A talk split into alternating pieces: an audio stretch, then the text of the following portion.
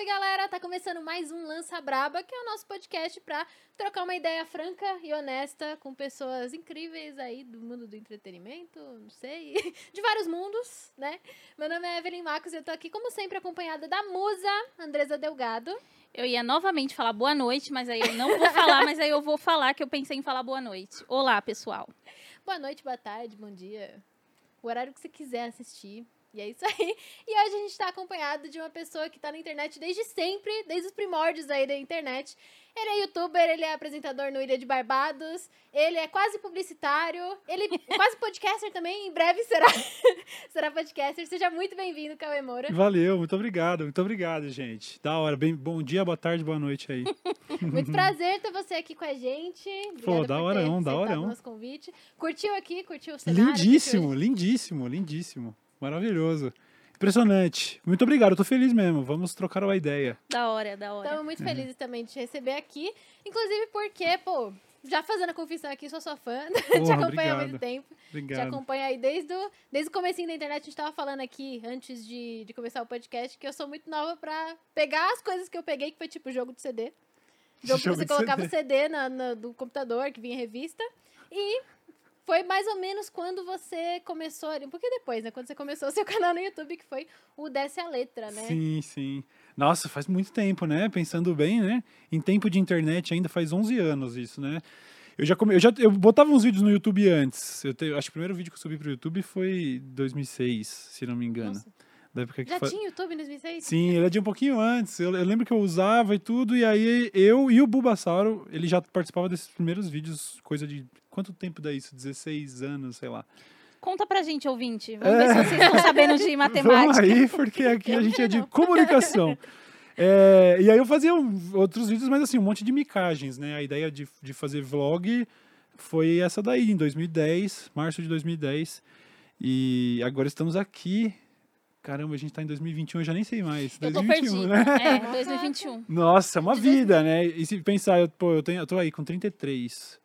São 11 anos, desde os 22. É a minha vida adulta inteira investida nisso. Eu, às vezes eu acho legal, fico felizão, mas dá um, às vezes um certo pavor de pensar, eu não sei fazer mais nada e eu nunca fiz mais nada, sacou? É complicado isso daí, mas estamos aí, feliz. Você acha que a, que a galera que te acompanha hoje em dia ainda tem a ver com essa galera que te acompanhava no começo? Eu, eu tenho a, a felicidade de ver que muitos envelheceram juntos, sabe? Acho que na verdade são esses os que ficaram, assim. Se a galera que estava meio que nos limites da geração ali, o pessoal ou me achou, sei lá, em certo ponto tava meio babaca demais, ou tava meio militante demais, ou isso e aquilo, e aí foi rolando uma filtragem natural. Mas tem bastante gente que está há muito tempo, sabe? É, muita gente que me encontra pessoalmente e às vezes fala detalhe de algum vídeo que eu sei que eu subi em 2011, sabe? Assim, pô, tô te vendo desde o vídeo que você falou do mendigo lá. Eu caramba, eu, falei, eu fiz isso no meu décimo vídeo, sacou? Eu tinha, acho que uns 20, 30 vídeos online, tinha 200 inscritos, assim, tipo, eu tava fazendo para ninguém. E é muito louco ver que ainda tem gente dessa época, sabe? Então, hoje, eu, eu já não. Os números estão sempre os mesmos ali, o que é muito ótimo, show de bola não cair. Mas é um platôzão, assim, há vários anos. E é a mesma galera, sacou? Eu sinto, pelo menos, que se eu perder o público fiel, eu não vou recuperar mais ninguém, não, entendeu? Eu cheguei até onde dava com esse tipo de formato, esse tipo de trabalho. Eu sei que tem muita coisa para explorar. Mas a proposta que eu tenho ali, estamos aí já. É, felizão de estar tá sobrevivendo, e é isso aí. 11 anos, né? Você falou que começou com 22. Uhum. Eu aqui não falei nada porque eu tô aqui somando. Sobe dois. É, é. E 11 anos trabalhando com internet. Sim.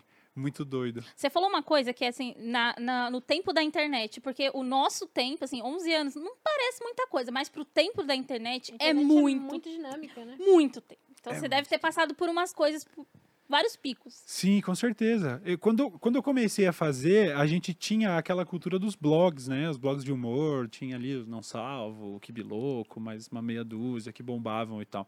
Não tinha digital influencer, não tinha ninguém que era o rosto da parada, sabe? Eu lembro de uma frase dessa época que é: ser famoso na internet é igual você ser rico no banco imobiliário. E eu né, ma maquinei essa frase um pouco ao longo dos anos e hoje em dia não, cara. Pois não. é. Não, não é porque, porque publicitário é assim, né? Onde vai ter gente olhando coisa, vai ter gente querendo vender produto. Então, naturalmente, é, eventualmente ia virar algo. Quando eu comecei, a gente não sabia se ia durar seis meses, se ia qual é que era, sabe? Em, em 2010 não dava para monetizar vídeo no YouTube, esse sistema não tinha sido nem instalado ainda. Então, era uma grande, uma grande interrogação, sabe? A verdade, eu acho que mesmo depois de tanto tempo, eu, eu ainda continuo me comportando um pouco como se fosse essa coisa de que pode acabar a qualquer momento. Eu não sei se o YouTube vai mudar alguma regra que vai, porra, tirar todos os meus vídeos do ar, vai desmonetizar, vou tomar strike, eu vou ser hackeado. É muito incerto, né? Eu acho até meio bizarro de que tenha durado tanto tempo já. Mas, é... bom, eu perdi o começo do. O que, que a gente tava. Ah, é, sobre Eu vi de tudo, realmente, eu vi de tudo. E é, 11 anos é, é, em tempo de internet, é, vamos dizer que é tipo o tempo de cachorro, sabe? Assim, uhum. é como uhum. se eu tivesse uns 40 de carreira. Nossa, o negócio, ele tem... É, porra, não tem muito do que reclamar, é um trabalho relativamente fácil e tudo, mas ele cobra algum preço ali, né, da cabeça da gente que, bom, vocês sabem bem, sacou? É, a internet, ela é meio... Ela pode ser meio cruel, mesmo quando as pessoas não estão sendo maldosas com você, mas às vezes, sabe, você tem uma série de expectativas, uma série de números que você tá ali, sabe, buscando sempre, tendo que fazer uma parada que, porra, eu ainda acho legal, eu trato como um hobby, assim, eu nunca fiz para tentar ficar rico a parada, tipo, legal ter ganhado um dinheiro aí e tal. Eu ia perguntar isso, você tá rico? Não tô rico, velho. Fala pra você, assim, ó, de verdade, se fosse pra fazer contas, assim, e pensar, pô, se eu investir esse dinheiro aqui, daqui 10 anos, 15, talvez, isso aqui possa virar uma aposentadoria, beleza eu não estou mal financeiramente, mas se eu for olhar para alguns colegas que alçaram voos muito mais longos, assim, que estão multimilionários, não, não estou nem perto disso, de forma alguma. É, mas isso tem a ver também com a minha abordagem com o trampo. Eu realmente eu ali fazendo duas vezes por semana, três vezes por semana, no mesmo formatinho, sabe, mega confortável e tal. Eu nunca realmente eu tive poucos momentos de tentar fazer um negócio que fosse bombar mesmo e tal. Eu tô ali, eu sei exatamente é, qual que é o potencial do meu trampo hoje, ele vai até certo ponto. E tá ótimo, entendeu? Tipo assim, 90%, 90 dos acessos vão vir nas 24 horas do vídeo e depois ele morre. Ele não, não vai lá pro em alta, também não é visto por não inscritos. É uma parada, é um clubinho grande, mas Você é um clubinho. Você não fica se discutindo por algoritmo, né?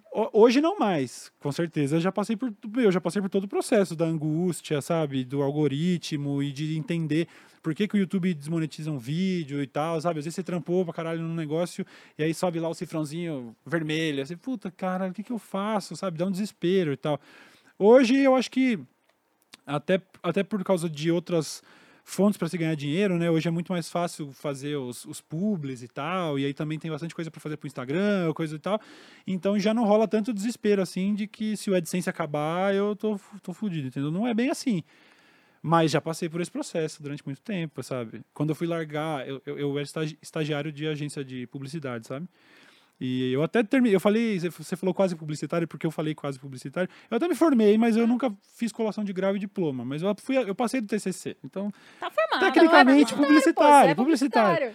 E aí eu fiquei uns dois aninhos nessa, nessa parada de agência, sabe? Então, fazer essa transição, apesar de eu, pô, eu morava com meus pais, eu não, também não é, também não ia, não ia sabe, passar fome se desse tudo errado. Mas foi um, um salto de fé, de falar, bom, vamos ver se dá, né? O, o, o dólar não valia tanta grana na época, em 2010 e tal, então era uma parada muito mais. Era, tinha muito mais aflição envolvida, né? De pensar, pô, beleza, eu, agora eu já provei aqui que dá para ganhar um dinheirinho, agora vamos ver quanto tempo, né? E aí, pô, se eu soubesse que ia estar tá 10, 11 anos depois falando disso, eu, ter, eu não teria me estressado tanto. Talvez eu tivesse até cabelo ainda. a internet, a internet, bom, vocês sabem bem, a internet pode ser, pode, pode ser um fardo, né? Assim, é muito bom. Eu não trocaria por nada, mas nem tudo são flores, né? Com certeza. Uhum. E, Cauê, eu acompanho né, a sua história, mas agora eu percebi que eu nunca ouvi você contando ela uhum. mesmo, contando desde o começo e tal. Como que foi isso de você pô, sair dessa parada de agência e começar na internet e a parada dar certo. Uhum. Então, eu, eu, acabei descobrindo por acaso a vontade de botar a cara para fazer vídeo, sabe? Eu queria ter sido cineasta quando eu tinha, tipo, 15, 16 anos de idade. Meu sonho era fazer cinema. Mas eu era família de classe média, bem média mesmo. Não tinha a menor condição de pagar uma faculdade de cinema e nenhuma competência também para passar numa FUVEST, coisa do tipo, né? Porque eu era um aluno bem, bem merdinha. É, inclusive, eu, eu, eu, reprovei no vestibular para rádio e TV de uma particular. então, Caramba. assim, eu com certeza não ia passar na FUVEST. Então, eu acabei indo com o que eu achava que poderia chegar mais próximo, de alguma maneira, se eu fosse fazer publicidade, talvez eu pudesse um dia trabalhar com filme publicitário, sabe? E eu, eu me via dirigindo comercial de TV e tal. Via aquelas paradas do Super Bowl, assim, pensava, quem sabe um dia eu não faço filme publicitário, já que não vai dar para ser cineasta, né? Mas é, botar a cara, ser apresentador, ator, nunca, nunca tive nenhuma vontade. Nunca foi o objetivo mesmo. Mas aí da faculdade, apresentando trabalho e tendo que fazer uma coisinha ou outra assim na frente da câmera, e na frente da sala e tudo, Aí eu falei, pô, legal. Às, às vezes alguém ria, alguém via, dava um feedback que eu não esperava. Eu falei, ah, legal esse negócio. E aí tava começando a surgir um movimento de podcast. Na verdade, assim, o PC Siqueira tinha acabado de começar fazia um mês. E, e eu vi o exemplo dele, eu já tinha visto esse formato na gringa e tudo, eu achava muito distante a ideia. Eu pensei, que era pô, o vlog na época? É, de fazer vlogzão, aquele jump cut, assim, falando de casualidades. Aí eu falei, ah, vou, vou fazer. Jogava ali no Orkut, né? comunidade de vídeos engraçados, essas porras. É, muito bom. E, meu, eu, assim que eu comecei a ganhar os primeiros comentários de pessoas que não eram, tipo, do círculo social, né, dos amigos, você vê um anônimo comentando, pô, legal isso, hein? Aí eu falei, pô, que legal essa parada. E para mim, é, eu acho que seria, eu achava que talvez esse fosse o limite, assim, eu ia subir vídeos que iam ter, assim como eu tinha os, o canal desde 2006 subindo vídeos aleatórios que tinham 800 views, sacou? Pra mim ia ser mais uma dessa. Eu só ia. Ah, legal, de vez em quando eu vou fazer um vídeo comentando um assunto e vamos ver o que a galera comenta. Nunca, nunca achei que pudesse um dia ganhar um centavo com isso, sacou? Foi por causa disso, porque a faculdade me incentivou de alguma maneira, sabe? A, a faculdade de comunicação, eu, eu me via entrando em estúdio de TV ali, tinha uma, era uma faculdade de Jundiaí que eu fiz. E aí tem uma TV local que opera dentro da faculdade, então a gente teve a experiência de ver o estúdio e tudo. Eu falei, ah, legal esse negócio. E comecei a subir vídeo no YouTube como hobby. Acho que todo mundo que, que é um pouquinho mais velho de internet teve esse começo meio. Ah, eu, eu fiz porque eu gostava. Nunca achei que ia virar profissão, sabe? Assim como quem começa a tocar um instrumento, aí, ah, se eu virar rockstar, legal. Se não, tá legal tocar um instrumento. Era só isso. Era só fazer um vídeo da hora, entendeu? E aí virou e foi virando, entendeu? E aí Bom, e aí eu não sei até onde você quer que eu vá em, em ponto a ponto, mas... Pode ir. Pode ir. E era aquela, volta, volta mais, conta como seus pais se conheceram. Tudo começou quando eu nasci. É legal, inclusive, isso, apesar da zoeira, os meus pais, eles eram artistas plásticos, então Nossa. eu tive... Eu, eu não tive muito problema em casa sobre fazer um negócio assim, tipo, quando eu falei, pô, acho que dá para fazer vídeo pra internet e ganhar dinheiro com isso eles vendiam artesanato na, na Praça da República, aqui em São Paulo, sacou? Tipo. O que, que eles fazem de artesanato? O meu pai, ele era, ele era muito bom de entalhe, ele fazia entalhe em madeira muito foda, ele fazia umas portas, assim, umas paradas monumentais e tal. E, e a minha mãe ajudava ele com alguns artesanatos menores, alguns acabamentos de pintura e tudo. E aí eles vendiam na, na, na praça, sacou? Vinha o gringo, aí tirava a etiqueta de preço e falava. Quem é mais caro? é mais caro, não é tenha dúvida. Então, pô, foi, foi sucinha isso dentro de casa, sacou? Tipo, eles, eu lembro que na época eu tava tentando. Eu já tinha tentado, eu queria de todo jeito fugir da agência. Eu queria de todo jeito ter alguma parada meio Escolhi artística, meio autoral. Quero longe da minha profissão. É, eu não aguentava mais. Eu me arrependi mesmo, foda. Eu pensei, é, eu, eu, eu, talvez eu devesse ter, mano, arranjado um trampo para ir fazer cinema mesmo e tal, porque publicidade é, eu vi que o lance de filme publicitário era um, uma parada muito específica, assim, sabe? Eu, eu, passei dois anos e meio dentro da agência trabalhando fazendo flyer e, anúncio de carro no jornal e tratando foto e tal. E, Nossa, anúncio no jornal. É, eu fazia anúncio para varejo, então era cinco e meia da tarde, assim, a gente, todo mundo indo embora e eu, não, que o cliente não mandou ainda qual que vai ser os carros que vai entrar no classificados amanhã. E era só para montar a artezinha, sabe? Assim, eu trabalhava muito mais com design de varejo do que filme publicitário. Eu tava um universo de distância. Então eu queria de todo jeito sair, sacou? Não tava já realizado. E lógico, no começo meus pais ficavam, velho, porque eu tava basicamente não tinha nenhum profissional dessa área, não existia nenhum youtuber ganhando dinheiro, então é meio complicado se convencer né, seus pais nesse momento de que, não, eu, pai, eu inventei uma profissão aqui e eu vou, vou ver no que que dá, né? Mas dentro do possível eles apoiaram totalmente e tudo, então deu tudo certo, sacou? E até, aliás, apoiam até hoje, o meu pai, ele que quem cuida da minha loja de camiseta, sacou? Meu pai que gerencia. E o cenário do meu canal, agora o cenário do podcast que eu tô fazendo, é ele que faz, porque ele já era artistão mesmo, então ele até me mandou uns esboços lá do que tá saindo aí, que, tá por vir, só coisa da hora. Ele manda bem pra caralho. E é isso aí, aí vamos indo.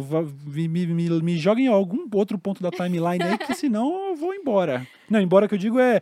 Embora assim, vou falando, entendeu? Não, não vou me retirar, não. Não vou me retirar. não. Cara, das lembranças que você tem nesse tempo todo, quais que pra você foram as mais legais, assim, que você consegue vir fácil na cabeça? Eu me lembro do primeiro, o, o primeiro comentário de uma pessoa anônima no meu vídeo, eu me lembro exatamente, sabe? É, eu me lembro o primeiro vídeo que teve mil acessos, eu me lembro... Qual foi? Não, eu não lembro exatamente qual, eu me lembro da Aham, da sensação e do sensação. dia, de falar, cara, mil acessos e tal. É, teve, pô, vários momentos que foram surreais, sabe? Quando a- a- o YouTube começou com o programa de distribuir aquelas placas de 100 mil inscritos, 1 milhão de inscritos, é, eu, eu tava lá no primeiro grupo do- que ganhou dessa plaquinha de 1 milhão, e também foi outro momento de pensar, caralho, eu tinha eu e mais oito pessoas no Brasil, sacou? Era, éramos eu, o Galo Frito, o PC, a Kéfera, o Felipe Neto. O Whindersson? O Whindersson começou. O Whindersson, apesar de ter começado há bastante tempo, ele teve um período Até ele longo estourar. até ele estourar. O que, porra, o que também é um negócio que fala muito sobre o Whindersson, assim, sabe? Sobre como ele. Ele, ele tipo, ele realmente grindou durante muitos anos no YouTube até o negócio explodir, sabe? Então ele não. Eu conhecia ele, inclusive, de antigo, assim, porque tem outro youtuber lá de Jundiaí, o João, do Meu Mundo Minha Vida. E aí o Whindersson ia lá pra, pra, Jundiaí, ficava o final de semana lá e tal. Mas nessa época ele era praticamente um anônimo, sacou? Então tinha essa. Era essa. Esses, era, eu lembro que eram nove, assim. Esse momento foi, foi muito marcante, sim. A gente foi lá no, no prédio do, do Google e tal, porque, como era a primeira vez que eles iam entregar, então eles fizeram uma cerimoniazinha, uma palestrinha e tudo. E aí Os quitute. é, uns quitutes bom pra caralho. E aí revelaram lá as placas e tudo. Isso daí foi, foi muito incrível. É, eu me lembro a primeira vez que meu vídeo entrou num em alta lá. Na época nem se chamava em alta. O YouTube tinha um sistema de medalhinhas. Ele dava medalha de prata, medalha de bronze, dependendo da categoria, assim, sabe? Ah, hoje você ficou em terceiro lugar na categoria política, na categoria entretenimento e tal. E aí uma vez o meu ficou em primeiro geral lá. E aí o Mr. Guitar Man, lembra dele? Ele era ele ainda é gigante, hoje ele foi trabalhar com cinema, né? Mas na época ele era youtuber. Aí ele me mandou uma mensagem falando, ô, parabéns aí e tal. Então esse também foi outro momento que eu falei, cara, porra, o Mr. Guitar Man me mandando mensagem pra me parabenizar e tal. Foram vários momentos assim, sabe? Vários momentos surreais. A primeira vez que eu, eu fui pra um palco de um evento de anime, por exemplo, depois que eu tinha feito lá o Eu Sou um 337. O primeiro vídeo meu, inclusive, teve um milhão de acessos. Isso foi surreal, assim. E aí eu fui pra um palco de evento de Esse, anime. esse vídeo, essa música, ainda assim, eu deito a cabeça no travesseiro e vem. Ainda bem. Ainda vem. Pois é, esse vídeo. Esse aí mudou tudo pra mim, sacou? Tipo, eu, Eu, me te lembro. achei pelo Não Entendo. É, eu, eu, inclusive conheci o cara que fazia e tudo. Quando eu fui no evento de anime em Porto Alegre, ele era de lá, acabei conhecendo ele. Foi a primeira vez que o Cid postou algum vídeo meu no, no Não Salvo também. E esse, esse momento de encontrar com o público num palco e tinha. Era- eu me lembro, o evento era anime. Não era o Friends, era algum Anime Dreams, alguma coisa assim que tinha em São Paulo lá pra 2011. E aí eu fui pra cantar essa música no palco. E eu tava, porra, me cagando, porque eu também não sou músico. Eu tinha coisa de músico de moleque, assim, de bandinha de adolescente, mas eu nunca tinha feito nada parecido. E eu não tinha também a noção se ia ter 100 pessoas ali pra ver, ou qual é que é. Eu sabia que o vídeo tava bombando na internet, mas quanto disso vai se converter em pessoas querendo me ver cantar essa merda ao vivo? E eu acho que dá pra encontrar vídeo disso no YouTube, assim, tem tipo 2.500 pessoas, assim, foi surreal Cantando com você, cantando parada. junto comigo. Eu, eu me lembro dessa sensação meio catártica, porque eu tava. Enquanto eu tava mega nervoso, é, eu acho que poucos, poucas pessoas tiveram a oportunidade de passar por isso. Você subir num palco e descobrir que você tá famoso, assim, né? Tipo, eu acho que o músico ele tem um caminho, né? Muita, muita churrascaria pela vida até. E eu tive essa surpresa, sacou? De subir e ver uma galera, assim, eu lembro que tinha um, era uma quadrinha de futebol, assim, de escola, que tava toda lotada, e aí tinha os morros, assim, a galera, eu olhava pros morros, tava cheio de gente, eu falei, caralho! Foi surreal, surreal. E aí aquele lance de fila para autógrafo, você fala, nossa, que merda tá acontecendo? Eu tava lá no quarto, sabe, fazendo camerinha com o celular. A gente não sabia para onde, até onde iria a internet, né? Hoje é, porra, Hoje o Whindersson mesmo é um exemplo. Porra, ele é praticamente a maior celebridade do Brasil e saiu do YouTube, né? Mas pra época, tudo era um susto, tudo era muito. Eu lembro exatamente a primeira vez que me pararam na rua, por exemplo, eu ainda estava na agência, né? Levei vários meses fazendo, eu não deu para largar o trampo logo de cara, obviamente. Então eu conciliava essa parada. E aí eu tava saindo para almoçar uma vez durante o trampo, e aí o cara, ô, você não é o Cauê Moura? Eu falei, eita porra, fui reconhecida na rua. sou- lembro exatamente, sabe? Todos os momentos muito marcantes, porque acho que já que eu não. O meu caminho realmente nunca era de achar que eu queria ser famoso, eu queria escrever, dirigir filme, sei lá. Então, eu nunca me, me acostumei, sacou? Nunca foi, eu nunca fui, tipo. Acho que geralmente o cara que é ator, por exemplo. Fez teatro e tudo, pô, o holofote em algum momento faz parte da carreira do cara. Ele já tinha esse objetivo. O cara tem o discurso ensaiado no espelho, ele ensaia o autógrafo, tá ligado? Ele quer ser famoso. Pra mim foi um choque, foi assustador, sabe, assim, e eu nunca me acostumei, sabe? Você andar no, na- ter que eh, trocar de palco ali, sei lá, na CCXP, e aí ter que dois seguranças te escoltarem, não por causa de segurança, mas porque você tem um horário pra cumprir, então, não, tem que ir lá, vamos lá, vamos lá. E Você, tá não pode parar pra É. dar autógrafo. Aí você tá andando com segurança, nunca cai a ficha, nunca vai cair. Fica, velho, isso é meio. É meio bizarro, sacou? É meio bizarro mesmo.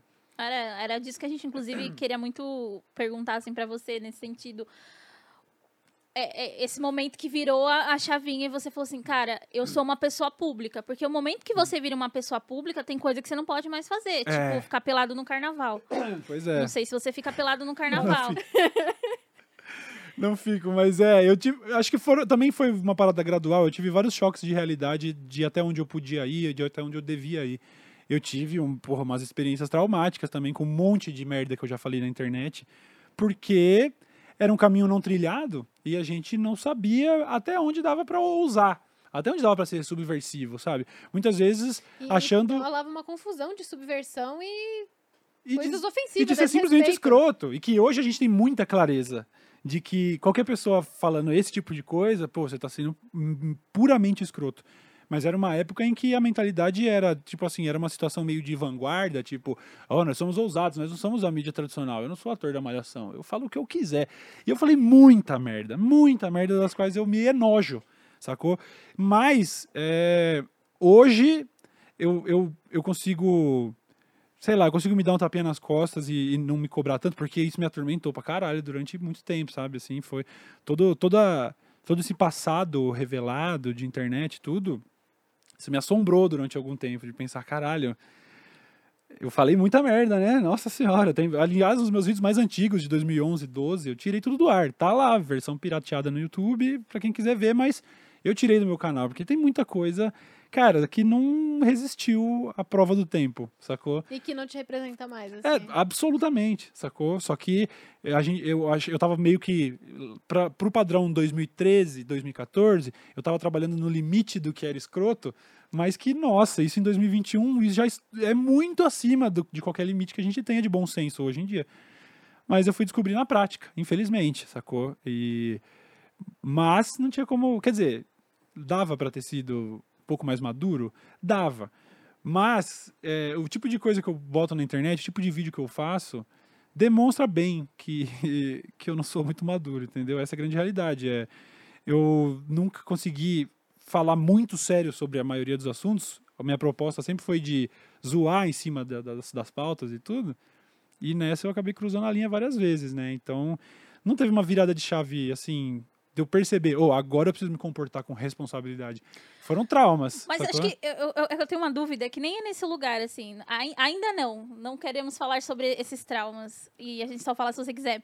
Mas é nesse lugar, assim, de. Sou uma pessoa pública, então, assim, às vezes eu não posso ir nesse lugar, porque, enfim, eu vou ter que ficar tendo que lidar com as pessoas porque elas gostam de mim, elas querem que eu fale com elas e tudo bem. Porque quando a gente gosta muito de alguém, a gente, a gente quer conversar com essa pessoa, né? Aquele famoso É. você conhecer alguém na internet, assim, assistir o vídeo de alguém e falar, quero muito trocar ideia com esse maluco. Sim. tipo, nesse lugar, assim, de, tipo, evitar em lugar é, algumas coisas públicas, sei lá, onde você mora, você não pode falar, umas coisas assim, mas nesse lugar, assim. Uhum. Não, eu, eu- isso foi acontecendo gradualmente também. Eu me lembro de alguns momentos em que isso foi choque, assim. Eu me lembro de uma vez, eu estava no Shopping Dom Pedro com alguns amigos lá de Campinas e e aí, de repente, eu, eu, eu- tudo bem, a gente, eu sempre tava começando a ficar frequente esse negócio de tirar uma foto, tirar outra foto, mas aí eu comecei a encontrar grupos de moleques, assim, e aí o negócio começou a virar uma aglomeração, e aí, de repente, tinha 15 pessoas tirando foto, e aí eu pensei, foi aí que eu me lembro de começar a pensar, isso tá começando a ficar complicado, assim, tá começando a ser algo a se considerar. Eu não deixei de, de ir pros lugares, mas é sempre considerando, tá, eu vou se eu for pra lá, sexta de noite, nesse lugar, tá, primeiro eu tenho que contar que eu vou tirar foto, a galera vai falar comigo. Então, até eu, pô, o tanto que eu vou beber no bar, eu tenho que estar esperto, porque se eu estiver trançando as pernas aqui, alguém vai fazer um story. Então, mas isso também, gradualmente, foi adquirindo um pouco desse conhecimento, sabe? Foi, foi um, um processo gradual, sabe? É, eu me lembro que teve uma edição do, do Rock in Rio, já faz vários anos isso. Não sei se é 2012, 13 era. Eu nem lembro quem eu vi. Nossa, enfim. Eu lembro que eu fui de ônibus com o Cid. Ele, ele tinha conseguido um ingresso pra mim. E aí fomos eu, o Cid mais uma galera. Eu perdi meu óculos lá no Rock in Rio. Voltei de ônibus ceguinho. Assim, foi uma coisa. Um perrengue da hora pra caralho, lógico. Ganhei ingresso pro Rock in Rio. E aí lá, sabe, foi acho que talvez uma das primeiras grandes aglomerações onde eu percebi que tinha bastante gente que tava me parando e tudo. E é foto, foto, foto, foto. E aí essa ficha vai caindo. E aí você começa gradualmente levar isso em consideração, sabe? Algum amigo falou, vamos lá no. Tá no tá", eu falo, puta, aqui em Jundiaí principalmente, que eu sei que o pessoal me conhece mais. Se eu colar ali sexta de noite, a gente não vai conseguir. Às vezes é um amigo que eu não vejo há muito tempo. Ah, vamos conversar. Eu falo, velho, se a gente quer conversar nesse bar, talvez não dê. Aqui a gente aqui eu vou ficar tirando foto, sacou? Mas faz parte, sabe? Ossos do ofício, né? Sim. É uma parada que acontece, mas não é uma parada que incomoda, assim. Não, quer dizer, tem momentos, tem momentos inoportunos, sabe? Eu já, ti- eu já tive que tirar foto enquanto eu tava saindo do. Eu tava internado, eu tava tomando soro, então eu tava saindo com a pressão baixa, sentado na calçada, assim, quase vomitando. e o cara sentou do meu lado e. Fala, Coisão, posso tirar uma foto aqui? Eu falei, parça, eu tô vomitando. Sabe? É, eu, quando eu tava me divorciando da minha ex-esposa, a gente tava tendo uma discussão, sabe? Os dois chorando. A gente tava saindo de um Nossa. restaurante, assim. E o cara, ô, posso tirar foto? E aí Não, eu, cara. tipo, falei, brother, eu tô literalmente chorando, eu vou aparecer chorando na sua foto, mano, sabe? Então, mas isso é normal, sabe, sabe assim? Normal assim, lógico. Esses dois exemplos foram os caras sem noção pra caralho. Mas, porra, no fundo você pensa, o cara tava meio em choque também, sabe? Ele, ele viu aquela oportunidade ali e foi, e nem pensou que é um cara chorando ou quase vomitando, sacou? Ele foi, ele, era a oportunidade que ele tinha pra falar comigo, entendeu? Então, não dá pra ficar bravo, ficar puto. Às vezes você fica tipo, ai, caralho, sabe? Mas, pô, é- é- eu acho que tem tantos aspectos fáceis a respeito dessa profissão, sabe? É tudo tão cômodo, a gente é mimado pra caralho, sabe? E aí eu vou ai, reclamar que eu tirei muita foto no Rock in Rio, que eu ganhei o ingresso pro camarote, sabe? Ah, pelo amor de Deus, né? não dá, né? Mas é. Bem perna longa de batom. É, exatamente. Quando eu tava no Rock in Rio de graça, tiraram muita foto. Ai. Quase não consegui ver o show do Drake de pertinho. Insuportável, sabe? Insupor- Mas assim, é, eu sei que tem gente, pô, da- colegas meus que ah, super adoram essa- esse aspecto da coisa, sabe? Alguns que vieram do- realmente do teatro e tudo, como eu disse, a fama é parte do, da brincadeira deles. Eu, eu não vejo como uma desvantagem. É muito legal. É muito, você fica muito lisonjeado de, de, de, de ser popular e tal. Mas nunca foi a minha parte favorita da parada. Definitivamente não, entendeu? Qual a sua parte favorita da parada? A minha parte favorita da parada é a, é a liberdade de. Assim, a, a maneira como eu encaro meu trampo. É, é muito. Acho que tanto pra mim quanto para as pessoas que trabalham comigo, o Buba e a Camila, é, existe uma. é- a gente tem uma relação afetuosa e só, de só gravar também quando eu tô bem. Então eu nunca tenho problema em sumir durante duas semanas. A galera que me acompanha sabe. Já é meme assim no meu canal. Se eu postar três vídeos seguidos, a galera, mano, nem avisa pro Cauê que ele postou três vídeos seguidos, porque senão ele vai se ligar, ele vai parar de novo. Eu fico dois meses sem postar e volto. Então, eu tenho uma relação muito saudável com esse trampo, porque eu, porque eu, eu não tô almejando mais números e mais fãs. Então, Você não tem mais, mais ou já teve a pira de ser o maior do Brasil? não, mas absolutamente, sabe? Eu sou muito grato de poder viver disso, sabe? Só de ganhar dinheiro com isso, de estar na minha ali. Tá ótimo. Se eu pudesse hoje virar uma chavinha e de 5 milhões de inscritos ter 20, puta, bicho, será que eu faria isso? Porque com isso vem as outras questões, né? As questões que mexem com a nossa cabeça, sabe? Eu sou uma pessoa que, porra, eu- a ansiedade me consome. E dentro de uma profissão como essa, nossa, sabe? É foda, entendeu? Então, eu não sei se eu quero mais. Eu já eu, eu cheguei longe demais pra fazer. Eu, eu tenho que tomar cuidado até pra não ser meio, muito impostor comigo mesmo, porque eu, eu acho até injusto. Eu falo, cara, eu faço literalmente exatamente o que eu quero, do jeitinho que eu quero, nem, nem mais nem menos, sabe? Hoje, felizmente, eu tenho ali uma frequência de, de patrocinadores que entram ali, que ajudam a manter ali o Buba e a Camila, o lugar onde eu gravo, os equipamentos e tudo. E tá ótimo. Então, eu acho que essa, essa é a melhor parte. É, já que eu não tô buscando topo, é, eu tô numa situação muito confortável e isso, porra, é, é bizarro, sabe? Ganhar a grana que eu ganho e trabalhar o tanto que eu trampo, porra, nem a conta nem fecha. Parece que um dia alguém vai descobrir e vai falar, ô Cauê, chega, mano, não tá certo isso. Então, acho que é isso aí. Da hora. Agora falando um pouquinho de parte ruim, né? Hum. Falamos de parte boa, vamos falar de parte ruim. Justamente essas paradas que você já falou sobre ter responsabilidade com o que você fala. E a gente tinha até separado um tweet seu falando falando de tweets antigos, né? Uhum. Falando que você já falou coisas bem bem horrorosas né, na Escrotas, internet. Horríveis. E, e isso vem de uma época da internet em que você falar essas coisas era bonito, né? Era legal, era É cool. engraçado. É, era uma demonstração de ousadia, de nossa, como ele é edgy, sabe? Nossa, como ele é descolado. E de uma época também que mulher não tinha voz, preto não tinha voz, né? E aí você ir contra essas minorias era, era descolado. Era- Era porque é, até eram alvos fáceis, tá ligado? E aí a gente queria fazer piada.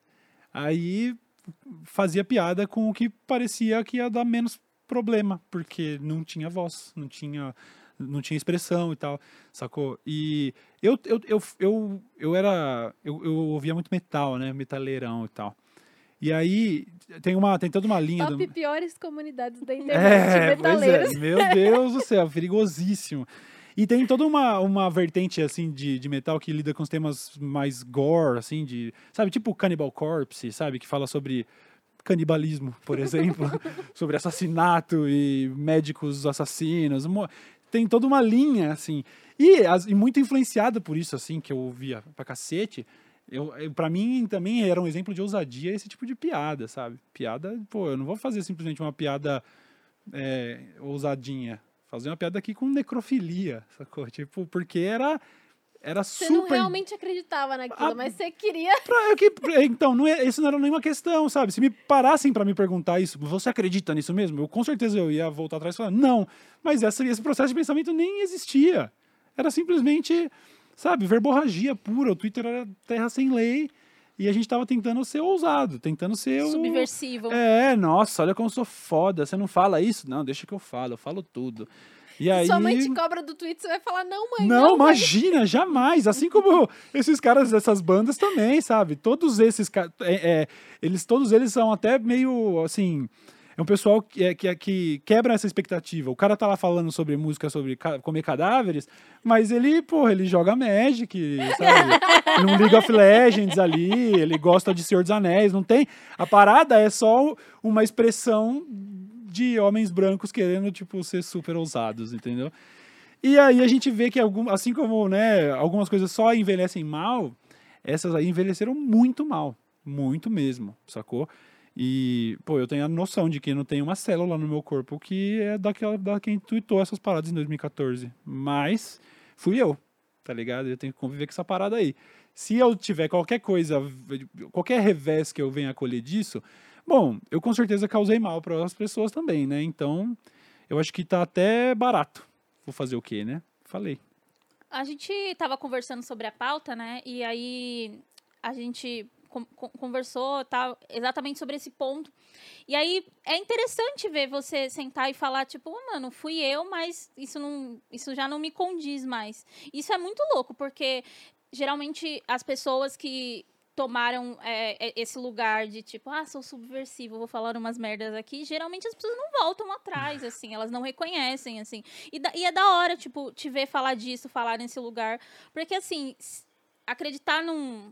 Às vezes a gente acha meio utópico, mas acreditar num, num mundo diferente, é, sem, sem todas essas porcarias, é acreditar que as pessoas podem mudar, assim, sabe? Então é, é muito da hora te ver, te ver falar a partir desse lugar, assim, e não é uma parada cristã, eu acho muito da hora, porque, não, porque geralmente quando a gente vai falar assim, ah, não, mas eu peço perdão, não, mano, tá tudo bem. Uhum. Eu costumo contar que eu, eu tenho foto com o pastor Marcos Feliciano. Uhum. Meu amigo contou... Que... ex-crente.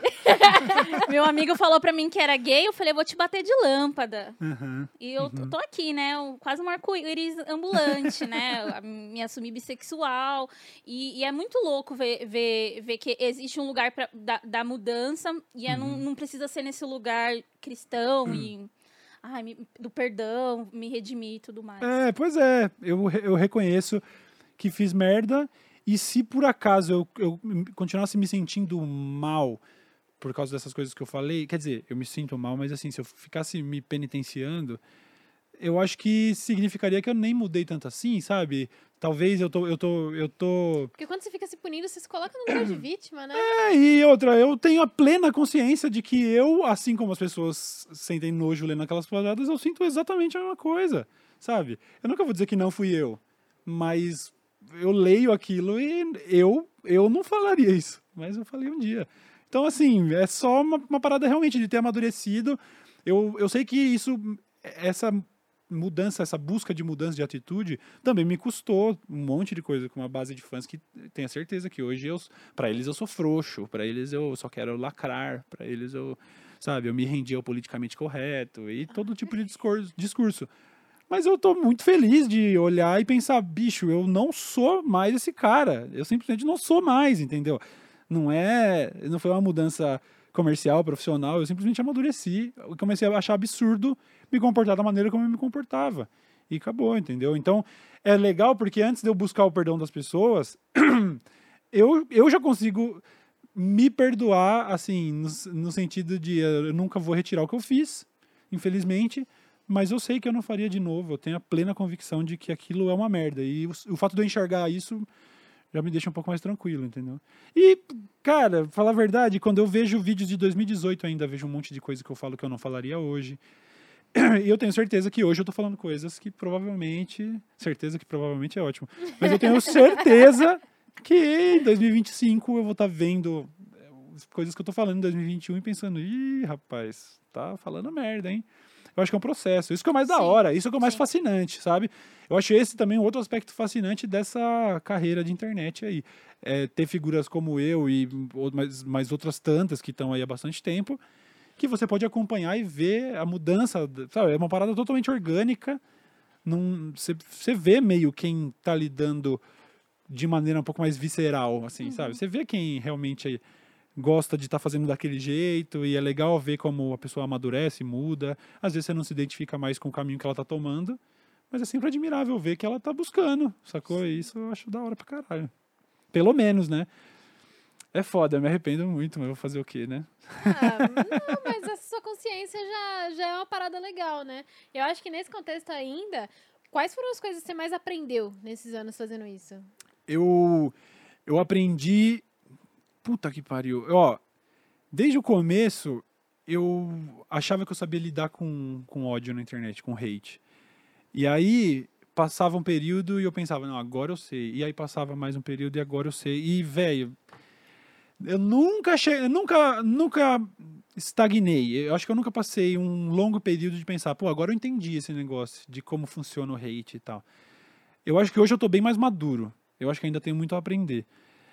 Eu consigo lidar muito bem com algumas paradas que acho que a maioria das pessoas que estão nessa área não lidam tão bem, sabe? Até porque eu sempre tive nesse limite da controvérsia, sabe? Sempre tentando ser usado, essa parada toda. Então, sempre, desde o primeiro vídeo até o vídeo 750, sempre teve o xingamento e gente falando isso e aquilo e tal. Então, sempre lidei com hate pra caralho. Isso me afetou muito ao longo dos anos, mesmo quando eu falava que não estava afetando, sabe?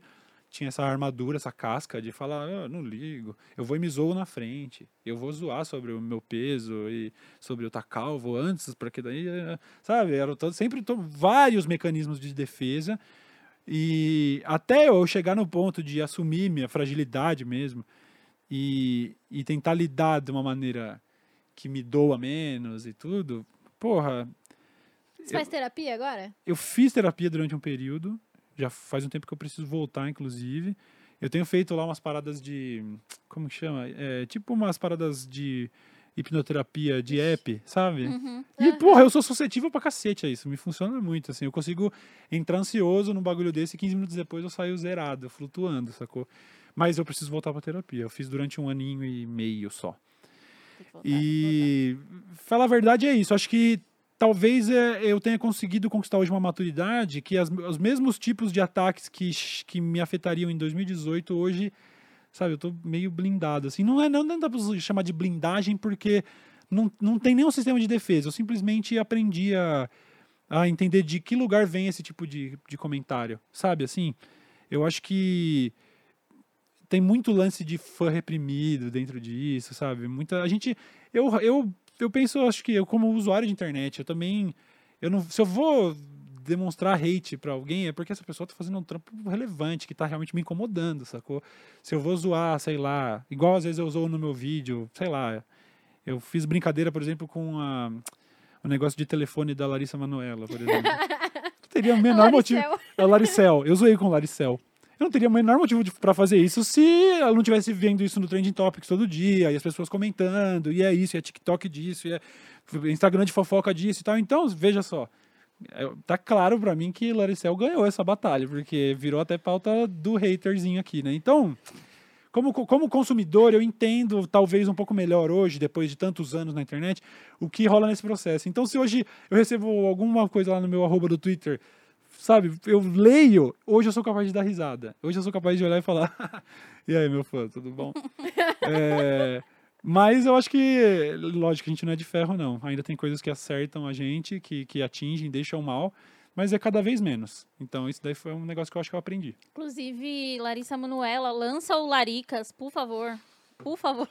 Pô, fazer uma parceria. Eu, eu faço, faço uns merchan no meu lá. O Larica Manuela. Larica Manuela, porra, Boto por fé favor. demais. E falando em larica, mano, você gosta de falar de maconha, né? Eu gosto de falar de maconha. Eu gosto de falar de maconha. Eu sou, porra, eu sou, tô numa situação muito confortável, né? Porra, Tem sabe? alguma parada que você não se sente confortável pra falar? Atualmente? nesse Não, ponto? nada. Mas o que eu quis dizer com relação a me sentir confortável é porque sendo um homem branco, hétero, sabe, assim, eu não, eu não tenho nenhuma dor de cabeça sobre quem eu sou. Né? Eu tenho sobre as paradas que eu falo, mas isso daí é uma parada totalmente consciente. Mas sobre quem eu sou, é, eu, é a única dor de cabeça que eu busquei, sacou? Tipo assim, pô, é, eu sou maconheiro. E aí, já que eu, já que eu tô numa posição ultra privilegiada, talvez seja legal mostrar que tá aí, eu, eu, eu vou também me expor um pouquinho, sabe assim? Tipo. É importante, porra. É, dá, uma- dá- vou dar a cara pra bater um pouquinho. Você já Pô, foi em Marcha da Maconha? Não fui na Marcha da Maconha. Porra, então já, ó, compromisso aqui, acabou a pandemia, levar Cauê Moura numa Vamos. Marcha da Maconha, mano. Vamos, vamos. Melhor evento de maconheiro. É todas as, as tipificações de maconheiro do mundo, assim. É a tia, aí tem a galera da família, aí tem o maconheiro. Mano, eu encontrei os caras da biqueira lá perto de casa, na Marcha da Maconha. Falei, mano, isso aqui é a democratização da maconha, Pra, caralho. pra eles é uma feira de negócios, né? Porra, é, mano. Exato. É o Congresso. É, o Congresso. Exatamente. Ô, pessoal, vou ter que ir lá pra Marcha da Maconha. o Mano, Congresso. muito da hora. Fazer Melhor. networking. É o TED Talk dos caras é, esse É, rolê mano, aí, muito mano. da hora. É, então. Biqueiras de São Paulo se encontrando. Ai, Genial, gente. genial. É, então, esse bagulho. Então, e, e também, como tudo, eu, eu usei o termo gradual várias vezes, mas foi também, sabe? Nunca teve um momento de eu falar, quer saber, hoje marca o dia em que eu vou sair da sauna e falar a respeito. Sempre foi uma piadinha num vídeo, aí outro aqui, outro ali, aí de repente algum comentário no Twitter, aí de repente uma foto no Insta e pronto. Eu acho que talvez nem, tinha, nem tenha sido um choque pra ninguém que me segue, porque foi muito gradual e Nossa, muito. você viu que o Cauê fuma maconha? Não, e até hoje, se eu, se eu posto qualquer parada, e eu não gosto muito, assim, eu, eu raramente vou me postar, por exemplo, fumando maconha e tal, por uma questão pessoal besta, assim, eu sei lá. Eu não gosto muito, mas eu, fa eu já fiz isso três, quatro vezes, assim. E aí sempre tem uma galera, ah, é, legalizou, coesão, finalmente! Eu falei, ah, não me segue, hein, parça? Porque não é de hoje que eu tô falando disso, entendeu? Pô, primeira, primeira vez que fumaram maconha no podcast, eu tava lá, inclusive. Foi a ideia minha, inclusive. Então, Mas é isso, pra mim é fácil, né? Então, porra, por que não dar um pouquinho a cara a tapa? Eu raramente vou colher as consequências disso. As consequências eu, eu creio que são mais comerciais, assim. É. Eu não consigo mensurar quantas vezes algum, em alguma agência, em algum job, meu nome foi tirado de lá. Hum, melhor não, sabe? Eu tive alguns contratempos com o job, inclusive, porque aí eu tinha que postar tal parada terça-feira. Daí o cliente manda assim lá pra Camila. Camila é meu escudo, sacou? Ela me ajuda a filtrar os BO. E aí a Camila vem falar, Cauê, o cliente perguntou, será que você poderia é, pelo menos arquivar a última foto do feed, porque a seguinte vai ser do, do Merchan, e aí, né, tem o lance da maconha lá e tal. Eu falei, não, tá tudo bem, vai. Às vezes a gente cede, sacou? Não tem problema também. Não vou ser esse tipo de ativista de Ah, falar, não. ah, foda-se o cliente. Ah, não, tá é, bom, e vai. precisa de grana pra poder comprar maconha Pra boa, poder, né? pra poder comprar maconha, né? Fumando prensado é foda, hein, mano? Ô, inclusive, aqui, ó, eu quero deixar um protesto aqui. Esse aumento da, da, da luz aí, velho. A galera que. Pô, tá, tá caro o bagulho, mano. As Abaixa. buchinhas, as buchinhas de 5 não tem mais, falaram. Não, é porque acontece. A, a, a flor tá cara. Ah, Porque É, a galera. eu- eu- aí é, tem é. todo o sistema lá pra deixar o negócio, entendeu? Aí tá, a, a luz tá cara, mano. é, pois E é. é foda, porque a não regula... É foda, a não regulamentarização da, da maconha. Você vai reclamar pra quem? Alô, polícia! É verdade, Tomar no cu, caralho! Paulo Guedes, seu fudido. Aumentou. é verdade, né? É Porra, foda, esse é mano. um aspecto, você pegar um, um puta corre merda e falar, tá, eu vou, Eu vou reclamar chorar. pra quem, mano? É, só viesse chorar, beleza, eu tenho que estar contente com essa bosta aqui. É, velho. Vai reclamar da diretoria da marcha, né? É verdade, tem que reclamar na marcha. Pois é. que merda. Cara, mas além do papo da maconha, você se posiciona bastante, né? Sobre as paradas que você acredita. Você acha que, tipo, essa parada, esse privilégio, você não tem o, o que perder, tem a ver com isso? Ah, na verdade, sim. Eu, eu tenho o que perder pra caralho, sim. E perdi muito, inclusive, sacou? Nossa, até hoje tem, tem muita gente que, que reproduz umas paradas, sabe? Tipo, eu aparecer. Um exemplo que eu tô lembrando agora. Ontem, o Lito, lá do Aviões e Músicas, me mandou um tweet. Aí as pessoas já veem que o Lito tá interagindo comigo e já vai três, quatro. Não, vai falar com esse merda, não sei o quê. E eu sei que tudo isso é por causa do meu posicionamento político. Eu sei, porque daí eu entro no perfil do cara, tem lá uma bandeirinha de Israel, ou uma- alguma referência a Bolsonaro e tal. Eu falo, tá óbvio. Então, é, teve, teve seu custo, com certeza. Eu tô ali feliz com o, o clube que eu tenho, que é grande. Talvez fosse três vezes maior, não sei. Já cancelaram a minha participação em evento por causa de. quando os bichos estavam pegando mesmo, época de eleição, Dilma e Aécio e tudo. Porra, o evento de Manaus cancelou a minha ida. Não, eles não cancelaram, eles tiram. Eles. Meu nome tava ali no flyer, assim, na arte que aparecia na fanpage deles. E aí eu fui entrar um dia para compartilhar, falei, ah, eu tô indo lá amanhã, se não me engano. Vou compartilhar no- nos stories, sei lá, a arte. Aí eu voltei, eles tinham trocado a arte e tiraram eu da arte. Aí eu. O que, que foi, rapaziada? Eles falaram, ah, Cauê, tá dando muita dor de cabeça, né? Sua presença aí, não sei o quê. Falei, demorou, não, eu nem vou então, deixa quieto. Aí eles, não, não é pra cancelar. Eu falei, parça, né? Você me tirou até do flyer, né? Vamos, deixa quieto, né? Então eu acabei cancelando participação em evento e tudo. Então, assim, tem seu preço. Mas ah, eu não, não me vejo fazendo diferente, sabe? Eu vou. Eu, eu- Porra, ainda mais agora, né? é, agora principalmente, que Você já, é uma entendeu questão. essa responsabilidade que você tem com seu público, né? É, e eu nunca. Eu sempre comentei sobre tudo, sabe? E aí eu, eu acho que ia ser meio canalha da minha parte de falar, não, mas de política eu não falo. Não, eu falo também. E com todas. com- deixando claro que eu falo como um cara que tá fazendo vídeo engraçado. Eu não tenho a pretensão de, de ensinar nada ou de, de pregar grandes valores. Eu tô comentando notícias, repercutindo notícias. E se a notícia do momento é que o Bolsonaro fez mais uma merda, eu vou comentar isso também, sabe?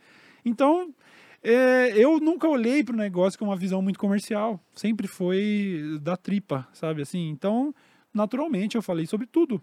E aí, política foi uma grande pedra no sapato. Se eu soubesse o tamanho da proporção que as coisas iam tomar, assim, no Brasil, pós a época dos protestos, os aumentos da passagem e da galera indo para rua e tudo, e o que virou, eu teria escolhido abordagens um pouco mais delicadas. Mas ninguém sabia, né? Mas eu não fazia a menor ideia que ia virar o que virou. Então, fazer o quê?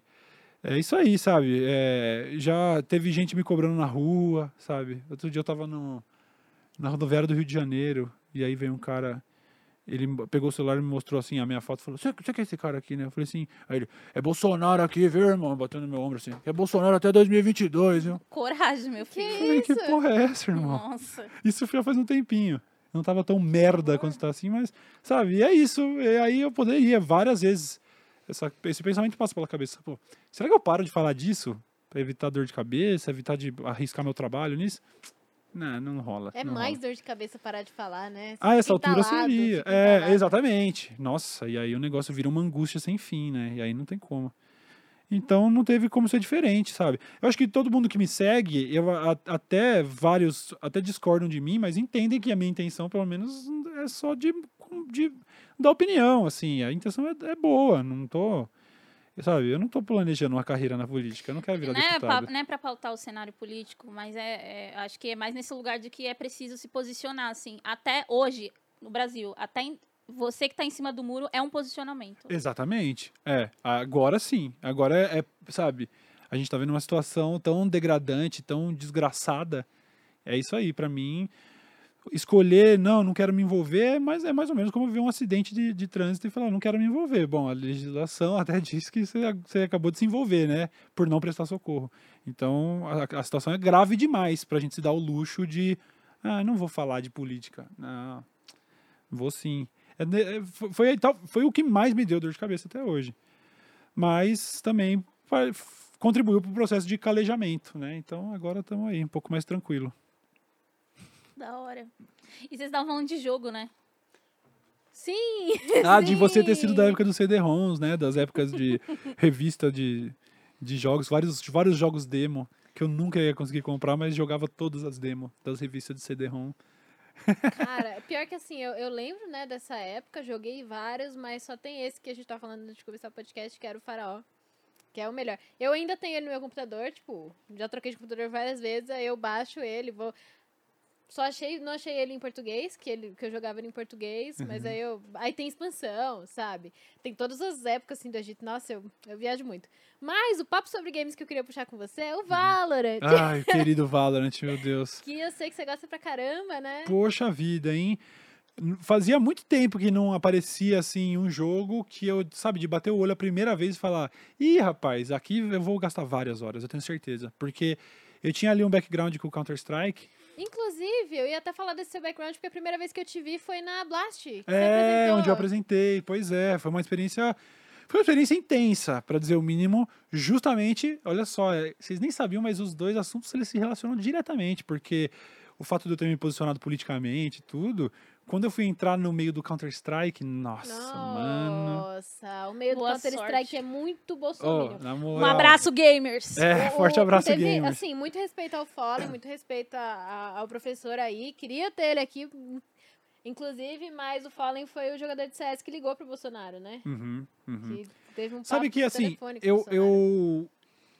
Lógico, eu nunca vou perdoar eles por isso. Mas eu sou fã pra caralho, inclusive, do Fallen. É foda. É, é, não tem como separar a pessoa do trabalho. Não- Sim. Não tem, mas porra, mano, o Fallen é o É, Fallen, ainda é o Fallen. Mas sabe que é, é, com relação a esse fatídico tweet do um abraço, um forte abraço gamers, ou coisa assim, eu, eu não eu não vou explanar exatamente quem dos caras estava ali nesse print, a galera curiosa pode ver, que veio me mandar mensagem depois falando é, te- meio que se ju- se justificando, falando, Cauê, primeiro eu queria só dizer, eu, eu não gosto desse presidente tanto quanto você, assim, esse papo é um pouco mais recente, né, não é da época desse print e tal, mas a comunidade gamer ficou empolvorosa de ver o presidente falando com a comunidade gamer. Então, beleza, eu consigo colocar um, um pequeno asterisco aí. Mas o Bolsonaro já era o Bolsonaro, né? Então não dá pra perdoar, não. E a Você gente só não... fica empolgado se você é um homem branco. é, pois é. E, pois e é. a gente é muito mais que gamer, assim, tá? A gente é- se identifica com uma parada, só que assim, a gente é pobre, aí depois a gente é mulher, a gente é gamer, a gente é mulher, a gente é gamer, gente é... Então já tinha um, um background de Sim. todo des desgramamento que esse homem ia falar. Essa sinalização pra comunidade gamer significa nada com nada, Sim, entendeu? sim, sim, sim. Bom, mas por, por, por acaso, por acaso não, né? Mas todos os caras do- eram caras brancos no print, sacou? E um deles veio me falar tempos depois que, velho, realmente viajei. A gente se emocionou com essa ideia de que, ó, o presidente tá falando com os gamers. De qualquer forma, quando eu entrei no ambiente do Counter-Strike, mano, por exemplo, o Gaules. O Gaules hoje também pulou do barco aí do, do bolsonarismo, né? Mas esteve lá também. A gente, Esteve forte. a gente sempre, a gente é capaz de acolher, mas jamais de esquecer, né? O Gaules, eu acho, porra, a história de vida do maluco um bagulho incrível e tudo. E uma vez, talvez tenha sido na própria Blast, é, ele tava streamando de dentro da arena. E aí, como eu tava lá entre os apresentadores, ele me chamou pra aparecer na stream dele. Foi o dia que eu mais fui xingado em toda a minha vida. Mas assim, mano, o sabe, sabe o chat da Twitch quando, sei lá, acabou de terminar uma partida, um momento clutch foda aí, você vê o chat voando, você quase não consegue ler. Quando eu apareci lá, era só isso de xingamento. Não tô zoando, não estou exagerando. Eu não sei se tem como buscar registro disso, porque não daria pra ver o chat, né? Em qualquer VOD não teria o chat, não, mas assim. o VOD da Twitch tem, mas É, deve ser de muito Mas é tempo muito atrás, tempo né? atrás, Então, já tem uns 4 anos, 4, 5 anos. Mas eu lembro de eu ainda mantendo a compostura, porque eu já esperava que isso fosse acontecer. Obviamente, alguém sugeriu, ah, vai lá na live do Gal. Eu falei, Ih, mano. Então eu mantive a compostura, fiquei, sabe, rapaziada? E aí? E o chat é só assim, filha da puta, tira esse filha da puta, comunista, filha da puta. Fiquei tipo, Foi bem "Yo". recebido, né? Teve- quando anunciaram que eu ia apresentar o evento, porque eu, eu tive dois, eu tive em dois grandes eventos. Aliás, foram os dois eventos maiores que eu participei da minha vida, foram de Counter Strike. Foi a Blast Pro Series na no como é ali que era, né? Ali mesmo do ginásio do Ibirapuera. Tipo, pra- acho que ali são 8 mil pessoas, se não me engano. E a ESL One, que foi na, em Belo Horizonte, no Mineirinho, para 14 mil pessoas. E ali eu até tinha que entrevistar os jogadores em inglês no palco, e não teve ensaio, tiveram que cancelar o ensaio. Foi, uma, foi um teste para cardíaco mesmo, sacou? E nesses dois eventos, quando anunciaram, ah, e o host vai ser o Comemora, nossa, eu nem li os tweets, que era gente falando que ia vender o ingresso, que não ia mais, sacou? Nem foderam, não sei o quê. Então, Bem recebido. nem recebidaço. Imagina, o nervosismo de subir num Mineirinho para 14 mil pessoas, com a possibilidade de ser vaiado ainda, porque eu sei que todo mundo ali, se me conhece, provavelmente não gosta de mim, entendeu? Então, foi um bagulho foda ter entrado para a comunidade do Counter-Strike depois de ter me posicionado contra o Bolsonaro. Foi um negócio meio é, traumático. E, e aí o Valorant chegou. Nossa, não preciso nem dizer o alívio que foi, né?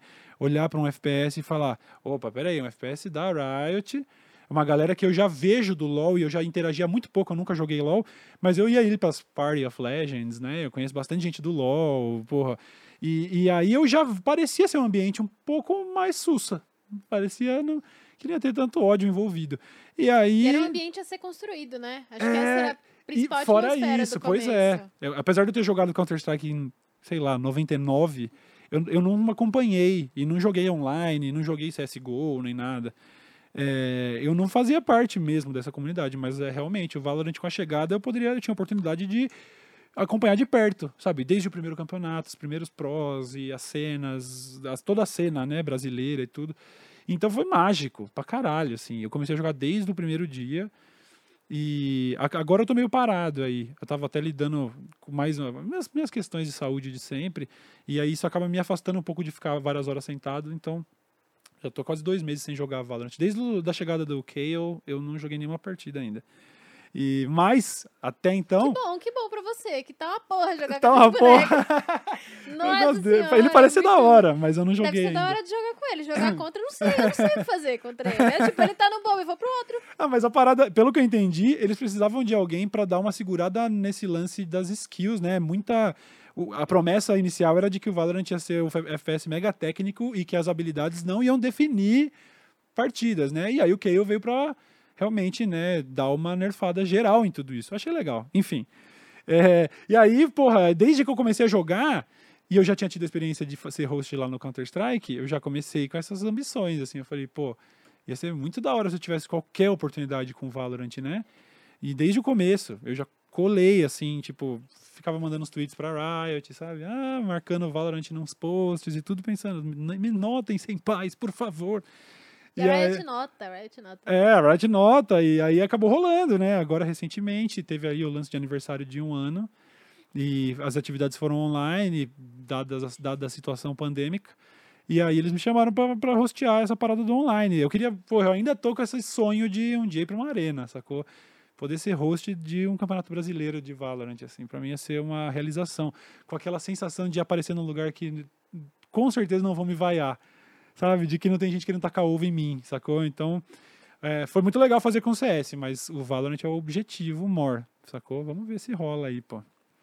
E o. Agora voltando um pouquinho. Você quer perguntar mais uma coisa de Valorant? Não, só que no dia que rolar, seja muito bem-vindo. Porra, assim. tomara, Espero Riot, estar me lá nota. também, né? Já Me tô no, nota, no sim, pai. momento aí, mas Não, pô, você tá quero voando, porra, Tá. bem pra caralho, bem pra caralho. de Maravilhosa, maravilhosa. Muito valeu. foda, Evelyn é Mas tá sendo Foda. muito bom, assim. Acho que é isso que você falou do Valorant, que é uma comunidade muito mais suave. Mas o que eu senti foi que era uma comunidade que a gente podia construir e que a galera que começou no Valorant, a galera que tava no começo do Valorant, era uma galera que queria uma comunidade da hora. Uhum. Então, tipo, os primeiros, as primeiras figuras públicas, pô, acho que o maior streamer do começo, acho que até agora é o Tichinha, né? E ele já é um cara que é preocupado com as paradas e tal. Sim. É, todo, todo mundo da equipe de casting, assim, a galera é preocupada com essas coisas. A gente, as meninas, cara, eu acho o Valorant um ambiente muito legal pra mulher, porque a gente, desde o começo, pô, os caras xingavam, as meninas tudo pro Twitter e, linchavam o cara até ele ser banido. É, e tem que sabe? dar o exemplo mesmo, de, tem que mostrar pros, pros moleques sem noção de que não vai passar batido, sacou? Eu peguei um caso de, de, de, de- Eu não lembro exatamente qual que era a parada. Se o moleque tava sendo racista ou coisa assim. E, e eu, eu fiquei revoltado. E aí você começa a reportar e mandar no chat, reporta aí, rapaziada. E aí você vê, sabe, outros jogadores, reporta esse, esse cuzão aí, que porra é essa, não sei o quê. E eu fiquei É a assustado, primeira vez assim. que eu jogo um jogo assim no Valorant. Aham. Eu nunca joguei um jogo que acontecesse essas coisas. Acontece. Sim, a galera se movimentando pra fazer uma comunidade um pouco menos merda. Isso existe porque existe, sabe? Vem do anonimato da internet, Uhum, né? Sempre vai ter gente ruim, infelizmente. Mas essas atitudes não vão, não vão passar batidas. E o Valorant tem tomado esses cuidados. E também a própria proposta do jogo de trazer. Hoje acho que tá igual, talvez, o número de agentes femininos e masculinos, mas ah, Feminino, masculino, um robô. é, com robô e tudo. É, mas é isso daí, sabe? De colocar, tipo, as personagens mais fodidas, assim, os duelistas mais explosivos do jogo são, porra, a Jet, a Raze, a Reina, sabe? São, a- são as meninas. E aí isso é uma proposta pró- da própria. Eu nem jogo. Eu nem jogo, mas eu sei quem é a Raze. Tá Aham. dando certo, hein, Riot, ó. Bom demais, né? Quando eu via, de verdade, quando eu via aquele. O vídeo da, da. com a música da Daniela Mercury, é o canto dessa cidade? É, é. Eu chorei, mano. Eu chorei. Eu tava com a minha É namorada. Ela. Nossa, eu chorei. O bagulho é muito foda. E isso é dar orgulho de ver, realmente. Tem gente interessada em trabalhar para uma comunidade menos tóxica, né? Quem sabe um dia essas pessoas, essas pessoas que gostam ainda de achar que é terra sem lei, sumam, não tenham mais espaço. É um trabalho. E os caras estão de parabéns aí. Da hora, muito massa. O, o que eu fiquei com vontade de perguntar é sobre música. O que, que você escuta? Olha, eu tô devagar na música. tô- eu, eu- inclusive, sai, é, sai aquelas retros- retrospectivas do Spotify, né? E aí a última foi. Eu ouvi. Acho que um, não ouvi um terço da quantidade de música que eu tinha ouvido no ano anterior, sabe? A pandemia deu uma. Ah, mexeu com todo mundo e tudo. Eu tava numa fase de muito baixa inspiração. Tô ouvindo porra nenhuma. Eu gosto de ouvir. Eu, eu, eu ouço rap, mas é sempre as mesmas coisas, assim. Alguns. Eu, ó, eu, não, eu não ouço. Nossa, agora eu vou ser super perna longa de batom. Eu não, Bora, eu, bora. eu não ouço muito rap nacional, assim. Eu ouvi muito durante muito tempo, assim. Eu, eu era moleque de condomínio, eu ouvi, ouvia espaço rap escondido, sabe? E, e aí, porra, beleza, eu cresci ouvindo Racionais, Sabotagem, Facção Central, RZO, uma, uma série de, de coisas. Mas, depois de velho, eu comecei a ouvir os gringos. E aí eu ouço bastante pra caralho. J. Cole, o Kendrick, eu gosto... Porra, tem alguns outros, tipo o Action Bronson, Flatbush Zombies, o... Como é o nome do menino lá que faz o... Joey Badass, o Tyler, The Creator. O Travis, não? O Travis também, acho da hora. É, o, Tra- o Travis já, é- já é de uma linha um pouco mais, né? a galera- talvez a galera do trap goste um pouco mais. E eu não. Ah, entendo, eu entendo a proposta, mas, mas essa galera mais do trap, assim, tipo os Migos da vida e tal, eu não, não, sou, não sou grande fã. Eu gosto dos caras que são os letristas mesmo, sabe? O Kendrick, o J. Cole e tal. Ouço bastante, a exaustão. E em paralelo a isso, tem meia dúzia de banda de rock que eu, de adolescente metaleiro, mantive ali no, sabe? Tipo o System of a Down e o Queens of the Stone Age, que é a minha banda favorita. Mas, fala pra você. Down- System of a Down é muito bom e envelheceu muito bem, cara. É, com exceção do baterista, que Não, virou um trampista armamentista. Né? As músicas. O- É, eles- mas é. Não, eles, mas eles, não, eles continuam com um viés mega ativista, denunciando ali o genocídio na Armênia e tal, mas o baterista virou virou aqueles Make America Great Again, sabe? Não dá pra entender. Que morte horrível. É, né?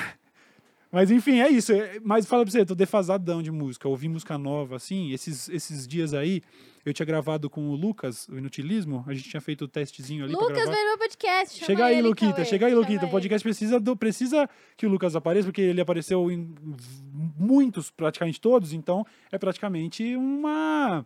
Sabe assim? É um achievement, assim. Pô, o Lucas tem que vir aqui também. Vamos colar, Tem né, que Luquita? vir, vem, Lucas. E aí, a gente tinha feito os testezinhos lá, gravamos, e aí depois a gente saiu pra jantar na casa do, do brother nosso.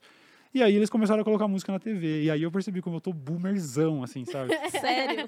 Eles colocaram ali uma música e começou a, to- a tocar. Eu falei, ah, essa é a tal da música que tá no TikTok, que era da Doja Cat lá, da... Mano, tem que ouvir Do que- jaquete, hein? Eu nunca tinha ouvido, eu nunca tinha ouvido Doja Cat, eu nunca tinha ouvido... Eles estavam colocando algumas coisas, assim, até do tipo do The Weeknd, uns Bruno Mars, umas paradas mais populares que eu não conheço, simplesmente não conheço. Colocaram lá, eu tava jantando e falando, quem que é essa mina? Era Billie Eilish, eu nem, não, nem só... Eu, sou, eu tô muito boomer, não, conheço, não tenho ouvido nada de novo, é minha playlist de, de Isso vai rap... ser boomer, isso mora na caverna, Cauê. É, total. É. Total. Eu, a minha playlist de rap do Spotify, eu fiz ela em 2015 e tá com os mesmos sons até hoje. Assim, de vez em quando eu tiro um, mas eu tô defasadaço na música. A única coisa que eu tenho ouvido de rap brasileiro bastante, o álbum mais recente do Black Alien, eu ouvi até explodir, até gastar. E também algumas faixas do álbum, do penúltimo álbum do Jonga também ouvi demais. É, mas fora isso, eu tô defasado. Ah, e eu também gostava muito do trampo antigo do, do Emicida e, e tô pra ouvir ainda, ainda as coisas mais recentes que eu tô ligado que todos, todo mundo, todos os meus amigos pagam um pau, mas eu tô, tô devendo. Tô devagar, virei tiozão e tô ouvindo muito pouca música, infelizmente. Tem que ouvir, tem que ouvir. Então já sai daqui, ó, ouvindo a discografia do Jonga. Tem que ouvir, tem que ouvir. Emicida, do jaquete. É isso, é da jaquete também, pois é. Todo mundo que vem aqui eu falo da, Não. do jaquete. porque É, daqui a pouco você vai perguntar de anime pra ele. Olha Você lá, hein? assiste?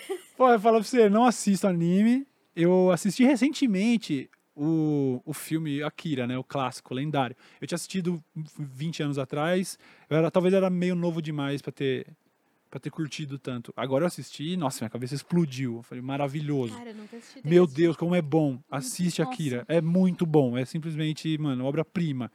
Dos melhores filmes que eu já vi, assim. Só que anime mesmo, de episódio, eu nunca mais vi, assim. Eu, eu assisti os clássicos com todo mundo, Dragon Ball, Cavaleiros do Zodíaco, assistia Samurai X, gostava muito de Samurai X. Mas eu já tentei algumas vezes e não rolou. E- É, é onde eu não consegui, não consegui, sabe? Tipo, é o LoL e o anime. Duas paradas que ainda, um dia eu vou chegar lá, mas ainda não consegui Não precisa. Você chega se você quiser, sabe? Não, mas é porque, eu, sabe, quando eu vejo amigos que eu gosto e admiro curtindo as paradas, assim, você confia, sabe? Aí vem o Castanhari me recomendar, não, assiste aqui, o- esse aqui do gigante lá, não lembro o nome. Eu nem Attack on Titan. Attack on Titan é bom, cara. Você vai gostar. One Punch Man não é possível que você não vai gostar. Assiste. E aí eu vejo e não rola. Ainda não rola. Então, mas eu entendo que sou eu, porque, pô, é isso. Vários, várias pessoas que eu gosto e admiro gostam da parada. Eu tenho certeza que o negócio não é bobinho como eu vejo. Mas eu não consegui ainda, ainda não rolou. E falando, né, nesse assunto ainda, série você assiste bastante, né? Que eu sei que você curte pra caralho The Office. É, eu sou viciado. Eu tô assistindo pela. Agora eu não lembro se é a quarta ou quinta vez. E eu já agora já cheguei numa fase ali, agora eu tô pela, lá pela sexta temporada, onde eu já tô pensando, ah, não vejo a hora de terminar essa porra logo pra eu começar do começo de novo. Então eu sou meio obcecado. Eu acho que fã é pouco. Eu sou obcecado pelo The Office. Eu tô na sexta temporada agora. É. Que, que, que- eu não lembro se eu tô exatamente na sexta. Você se lembra mais ou menos onde você tá? Eu tava assistindo ontem e a Pema acabou de ter bebê. Ah, você tá zoando! Eu acabei de ver esse episódio. é, assiste e nasceu, é. Eu acabei de passar por aí também. Ah, olha, a gente nunca recebeu ainda um, um convidado. A gente já recebeu alguém que não assiste, mas alguém que fala assim, não gosta, a gente não recebeu ainda. É, É. Unânime. é, é, você não gostar de The Office, você tem que ter um senso de humor muito, sei É. lá. Eu entendo, algumas, algumas assim. pessoas travaram na primeira temporada, que é um pouco problemática, envelheceu meio. meio se fala, nossa, mano. Sofrido, é muito sofrido assistir É, a primeira temporada. Mas eu sempre falo, gente, eu sei que é um papinho, eu mesmo, se alguém me fala, não, assiste só uma temporada ruim pra. Depois você vai curtir. Eu falo, mano, nem, nem me fodendo. Mas o The Office eu sou, eu sou pregador. A Camila, minha assistente, não gostou do The Office. Justamente, ela parou no comecinho. E eu sempre falo, viu, talvez você tenha que insistir. A minha namorada assistiu comigo e no começo ela também ficava Mano, meio O que, incomodada. que esse cara tá fazendo? É que no começo o cringe dói, depois você É, aceita doloridíssimo. Mas agora ela é apaixonada. A gente tá assistindo pela segunda vez, entendeu? Eu, eu doutrinei ela no The Office, sacou? Tá, tá correto, atitude correta. atitude correta. E você acha que esse senso de humor de The Office, que é muito diferente das paradas das sitcoms mais mainstream, assim, não que The Office não seja mainstream, Uhum. mas você acha que isso influencia no seu trabalho também? Eu, eu acho que a gente, é, a gente é um produto de tudo que a gente curte, né? Então, apesar de às vezes assim, eu me sinto meio pretencioso citar, sabe? Não, The Office é uma referência pra mim. Ah, você tá querendo se comparar, ou coisa do tipo. Não. Mas com Não. certeza, com certeza, absolutamente, sabe? Eu acho que é muito legal esse humor desco- desconfortável. Eu acho tão prazeroso de ver, porque eu fico pensando na tiazinha desconfortável com essa situação, então eu dou risada de pensar em, nossa, quem tiver vendo isso tá se contorcendo de vergonha. Então eu, eu, eu- eu- É, como é que é o nome do, do que é ne- o, que é, o que é negro? O, O... o, O Stanley? Stanley. Stanley, não morre, você é negro! O Barack é presidente, Stanley! Stanley! Stanley, o Barack é presidente! é absurdo. Isso, isso é, É genial, é muito bom! É simplesmente absurdo, Cara, sabe? o, o Stanley, ele é o, tipo, o MVP nas sombras. ele é muito bom, cara. O Stanley e o Creed. Eu- nossa, Creed que é demais, um bons, psicopata. É, um Dia psicopata de, dia de Halloween ele chega todo de sujo de sangue. Ai, Halloween? Ou então, quando o Michael tá fazendo aquele roleplay lá de Savannah, que é um, teve um assassinato, não sei o quê, aí o Creed che- chega atrasado. Aí o Michael vira pra ele no roleplay, mas o Creed não sabe. O Michael fala: Ei, você, onde você estava? Rolou um assassinato. Aí o Creed, ah, tá bom, deixa eu só. Eu vou ali no carro rapidinho só ver o negócio e sai fora, tá ligado? Porque ele claramente matou alguém, tá ligado? É muito foda, é muito foda. Eu sou fascinado. Eu acho esse, esse tipo de humor é muito, muito legal. Só ele dá certo. Se você tentar replicar, é muito fácil de ficar ruim, né? Esse é o problema, assim. Eu tive. Eu tenho um vídeo que eu tirei do ar muitos anos atrás. que eu queria fazer. Eu tinha visto, não sei se vocês já viram aquele Between Two Ferns, que é um, um, um programa de entrevistas do Zach Galifianakis, sabe? O, o- aquele barbudinho do Se Beber Não Case, Ah, sim, sim. sabe? Ele tem um programa de entrevistas que ele faz com celebridades. Ele fez inclusive com o Obama, com o Brad Pitt, com uma galera. Só que eles são roteirizados. Então são situações extremamente constrangedoras. Assim, ele fez uma com o Justin Bieber, onde o Justin Bieber vai zoar ele e ele fala: Moleque, você me respeita, você é criança. E ele tira o cinto e dá cintada no Justin Bieber. Mas é totalmente roteirizado. E aí, eu, porra, influenciado pelo The Office, vendo isso, eu falei: Cara, acho que eu vou tentar fazer um negócio de entrevistas roteirizadas. Mano, foi horrível. Foi horroroso. Eu fiz com um amigo meu que participava do Eu Sou um 337, o Truta Vidita. Fiz com ele. E apesar de que, assim, quando eu lancei na época, eu achei, pô, legal, né? Tô fazendo um negócio meio The Office, mano. E aí, né, nada como o tempo, sabe? Assim, uma semaninha passar pra você olhar e falar, nossa, que vergonha alheia, mas é só vergonha, não é engraçado. E o The Office acho que dá muito certo, porque todo mundo ali é, é meio escritor, né? É. Inclusive alguns episódios, Aham. né? Alguns foram escritos Mindy. pela Mindy, outros pelo cara que faz o Ryan. Uhum. E, e- e- e isso acaba funcionando. né? Eles têm uma química tão boa porque eles estão ajudando a escrever, a confeccionar a própria série. Eles não são só atores contratados ali, né? Então eu tava funciona. percebendo isso no Ryan, né, ontem que eu tava assistindo. O Ryan, ele claramente tá escrevendo a série ali. Ele, não, não o ator, o personagem, ele tá, ele tá, ele tá vivendo. Ele tá vivendo The Office intensamente ali. Que personagem É bom. Ruf.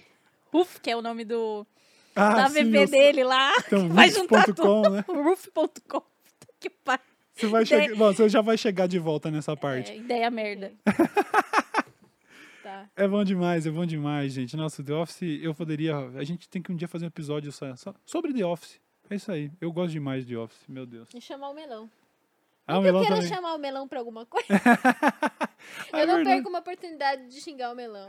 É, o Melão, que inclusive eu apelidei carinhosamente de Michael Scott dos esportes eletrônicos. Olha aí, olha aí. Ele tem essa energia. Eu, eu fico pensando, Michael Scott é um cara que a gente aprendeu a amar o personagem, mas que um desse na vida real deve ser insuportável, né? Uma amiga minha disse que teve. é, ela não conseguiu continuar The Office porque ela teve um chefe igual o Michael. Aí eu. É. Eu, eu tive Inclusive, um um abraço, Ira. Michael Scott, assim, das ideias. Nossa. É, E assim, qu- quando eu assisti The Office, nossa, eu ficava nervosa, assim, porque essa parada de, de ter o pessoal do trabalho como família, sabe? Não sei o quê. E, na verdade, não, tipo, não, cara, não, não, não, eu só quero ganhar direito, eu não quero. Não, não. É complicado, é, é pegado, assim. Fica a recomendação. Depois que, depois que você sai da situação, você. Você pode dar umas risadinhas, é. né? Então, por isso só que, é só por isso que o The Office é engraçado, porque a gente não tá lá. O Michael, o Michael Scott é, deveria. Nossa, não tem como, não. Mas eu não de sei, Deus. eu acho que no, tipo, no, no começo da série, tipo, o Jim e a Pam, eles estavam naquilo, tipo, meu Deus, o que, que eu tô vivendo aqui? Sim. Depois eles aceitam. É, e mas eles de- gostam é. da situação. eu acho que durante a série toda eles são meio que a gente lá, sacou? Eles são, tipo, duas, duas pessoas que estão claramente assistindo os absurdos. Eles estão, tipo, tão embasbacados quanto a gente, sabe? A gente, nós somos um pouquinho de cada um deles, sacou? Eu não consigo imaginar estar num ambiente como esse. Com um chefe como o Michael Scott, meu Deus do céu. E Parks and the Recreation, já assistiu? Assisti e gosto também, pra Bom caramba. também, Acho é muito mesmo- da hora. Depois maratona que é. Imagine é, o, o Michael e a, e a Leslie. Leslie Knope, nossa. ela, ela, ela, inclusive, é verdade. Mas ela é mais agradável, Ela né? é. Ela tem uma vibe Michael Scott, mas sem, ser a, sem a parte escrota, né?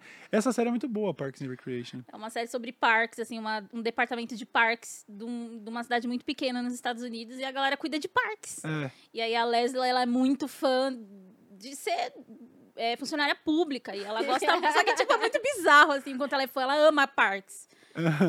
Mano, ela quando ela cai no buraco e tem um buraco, ai gente, É, sério, é bom demais. essa E é dos mesmos. Ver, O, o, o Parks and Recreation originalmente ia ser um spin-off do, do The Office, sabe? Ele, Que legal. É, ele, ele é, se, se não me engano, é, tinha uns planos de que o Dwight Schrute ia estar nessa, nessa, nesse Por que ambiente não? e tal. É, Nossa, é. eu, eu nem terminei The Office ainda e eu quero mais Dwight. E, e aí o Parks é o mesmo conceito, assim, de mockumentary, né? Câmera meio na mão, assim, relatando os absurdos, só que dessa vez de uma área da prefeitura de uma cidadezinha. É muito legal, muito legal. da hora. O que mais você assiste além dessas Ah, eu comecei agora a quinta temporada do Rick and Morty. Eu peguei lá no HBO Max. Cara, é bom demais. Não, a, a, a peteca simplesmente não cai. Eu não consigo. Tudo bem que a premissa permite que eles vão pra qualquer lugar, né? Quando você tem assim, ah, um universo, literalmente um universo de possibilidades, fica um pouco mais fácil de criar uns roteiros mega brisados. Mas é muito bom, mano. É muito bom, velho. bizarro como como vi- é uma viagem, mas que você se vê pensando em umas coisas tipo da vida assim, sabe? É, não, e eles, bus eles buscam umas referências, umas paradas semi-filosóficas, lógico, é muita micagem e tal, mas que a cabeça sempre explode, né? Às vezes eu não tô nem rindo, eu só tô tipo, eu não acredito que eles estão fazendo isso. Sabe, eu não acredito. É uma coisa tão surreal. Eu acabei de assistir o segundo episódio da quinta temporada, sem dar muito spoiler. É um lance de. O, o, o Rick cria uns clones, porque ele sabe que ele tá sendo perseguido ali por uma situação que eu não vou ficar explanando. Então ele cria uns clones. Só que ele cria clones idênticos, então esses clones começam a criar clones também. É uma parada, começa a girar um ciclo assim. Nenhum clone sabe que é clone, e aí o, episo- o episódio inteiro ele tá seguindo o grupo, que você fala, "Ah, agora esse é o verdadeiro. E eles descobrem que ele também é clone, todo mundo é clone. Você tem um universo de Ricks e Mortys e a família dele. E, e quem é original? A essa altura já não importa, porque todo mundo acha que é original. A gente foi criado à imagem e semelhança deles. E aí é uma confusão sem fim, é uma parada tipo. E você fica, velho, eu não tô acreditando. Quando parece que tá tendo uma conclusão, aí, pá, eles morrem também. Ah, eles também são clones. Clones. Aí você fica, mano. Às vezes eu nem dou risada, mas eu fico fascinado.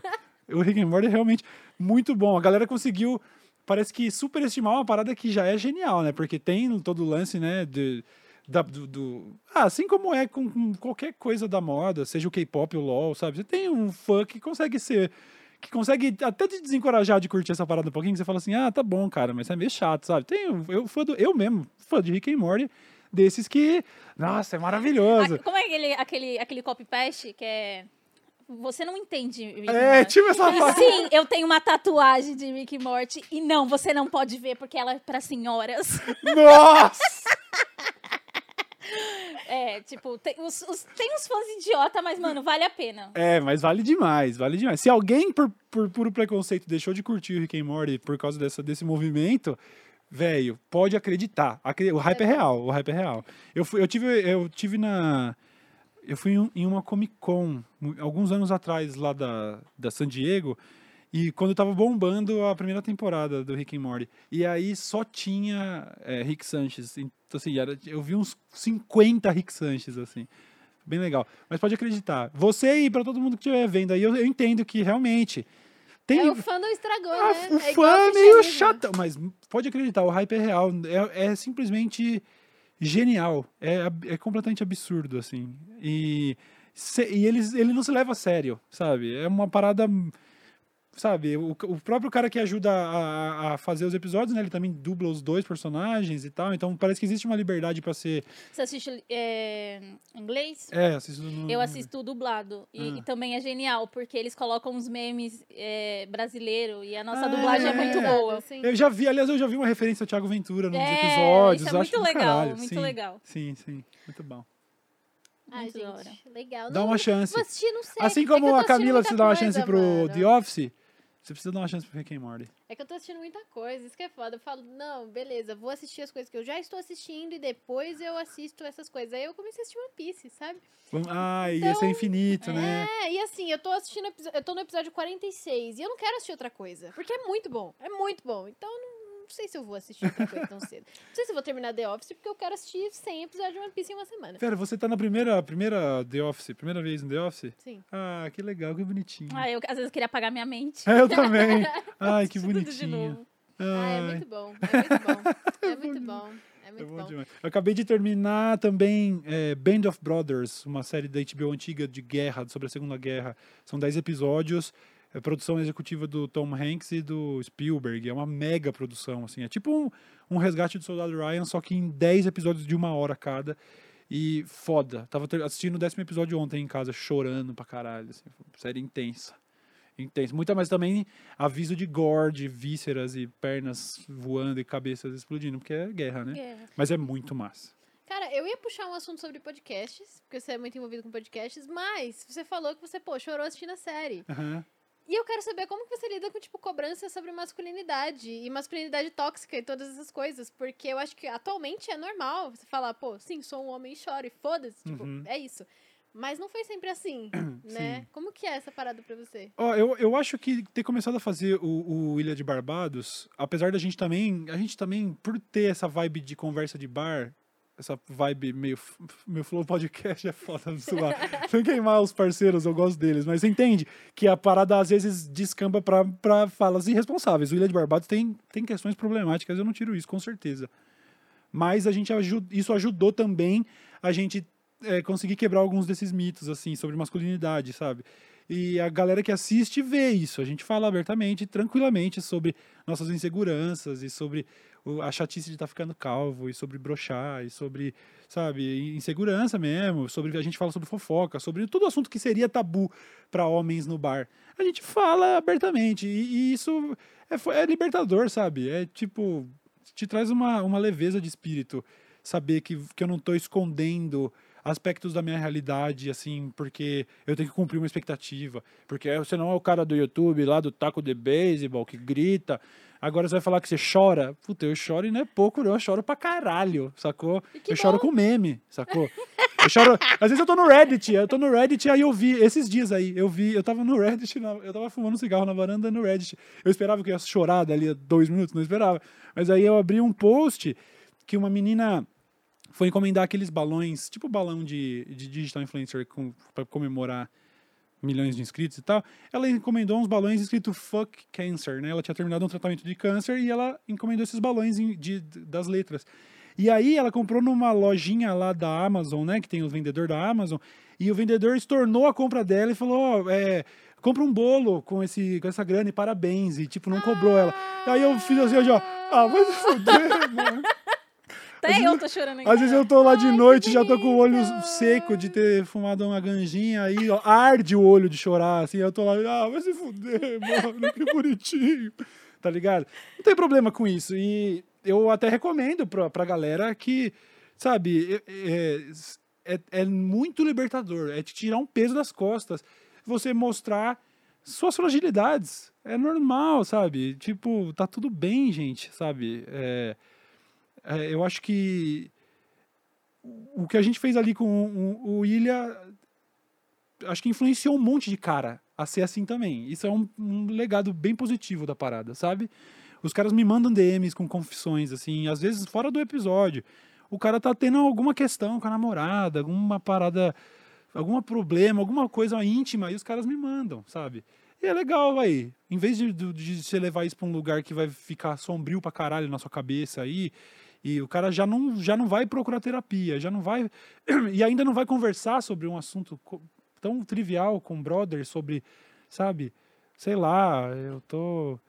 Sei lá, eu tô me sentindo desconfortável com o meu corpo. O, o homem falar isso é meio, meio inconcebível em alguns lugares, né? Você vai falar isso no fute, os caras, "Ah, sai daqui, viado, sabe? Não, porra, eu tô inseguro com o meu corpo. Eu tô num churrasco com os amigos e a galera vai pular na piscina e eu, e eu posso falar abertamente. Ô, velho, eu não vou tirar a camiseta, pode ser, eu vou pular de camiseta, que eu não tô querendo mostrar a pança. Isso pros caras, pra muitos caras é tipo, ah, nossa, que, Que viadinho, frescura, que que frescura. viadagem. Não, mano, eu tô inseguro, tá ligado? Eu, tô, eu, sou, eu sou frágil, mano. Sacou? Da hora pra caralho. É. Eu recomendo, eu incentivo que se faça isso mesmo, porque que- quem perde com isso? Ninguém, tá ligado? É só. É só descascar uma parada totalmente desnecessária. Eu acho da hora pra caralho. E mais uma vez, essa, é- essa é mais uma decisão que custou para uma parte do meu público que também fala, ah, mas o cara é fresco, frouxo, isso, aquilo, vai fazer o quê? Um dia, che- um dia talvez os caras cheguem lá, ou também não, também. Foda-se, eu tô tranquilo, eu tô em paz. Boa, boa. É sobre isso. É isso Tá aí. tudo bem. Nossa, é super sobre isso, assim. A Hum. gente não vê os caras falando. Os caras. é, tem tem um, um negócio que é um personagem da masculinidade, né? Que é tipo, não pode chorar com filme, não pode falar do corpo. Não pode chorar e ponto, né? Não pode expressar É. sentimento. Tem um documentário bem bom a respeito. Eu não vou me lembrar do nome, então não serviu de nada.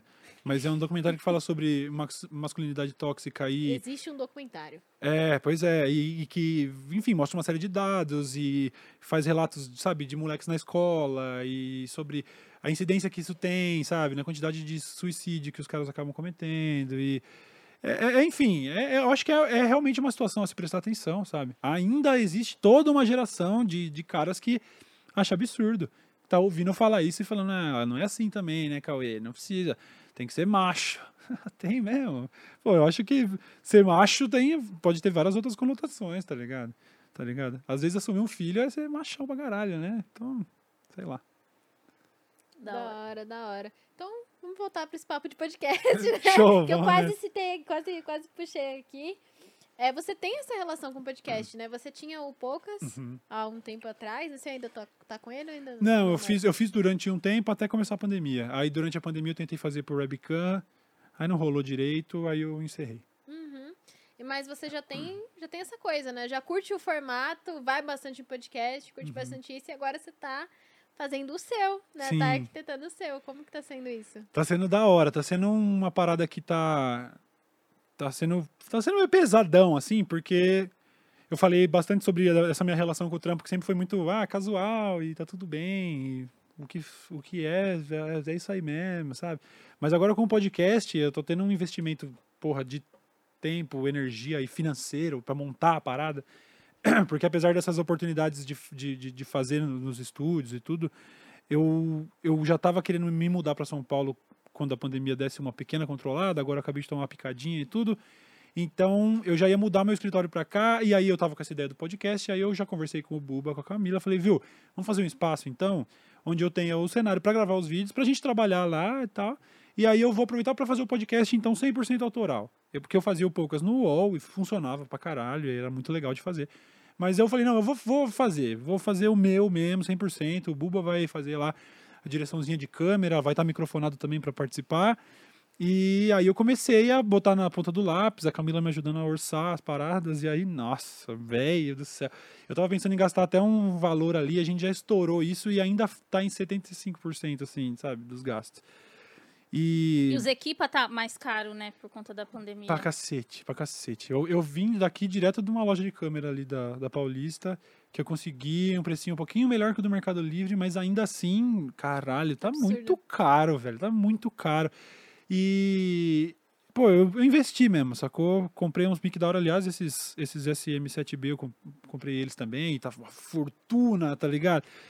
Então, é, tá sendo. Tá, tá, tá sendo uma demanda até meio emocional, assim, porque agora eu tenho expectativa. Porque agora eu preciso. Beleza, eu montei toda uma infraestrutura e agora eu preciso trampar.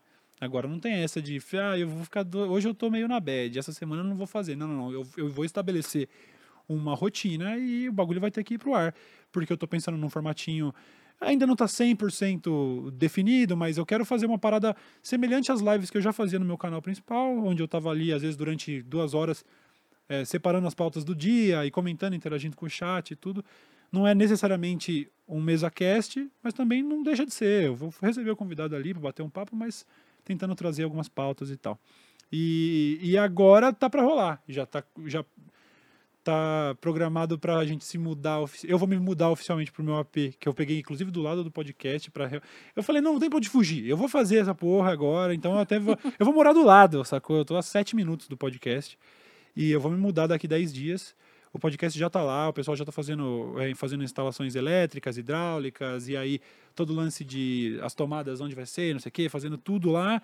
Instalação de ar-condicionado hoje, e aí já compramos as, as poltronas, as mesas. Nossa, que e trampo. Tudo, tudo, desde ir na Tokstok, sacou? Tudo, tudo, tudo, absolutamente tudo. A gente tá definindo a arte do, do papel de parede, qual tapete comprar, só nós três, entendeu? E meu pai ajudando com toda a questão artística de cenário ali.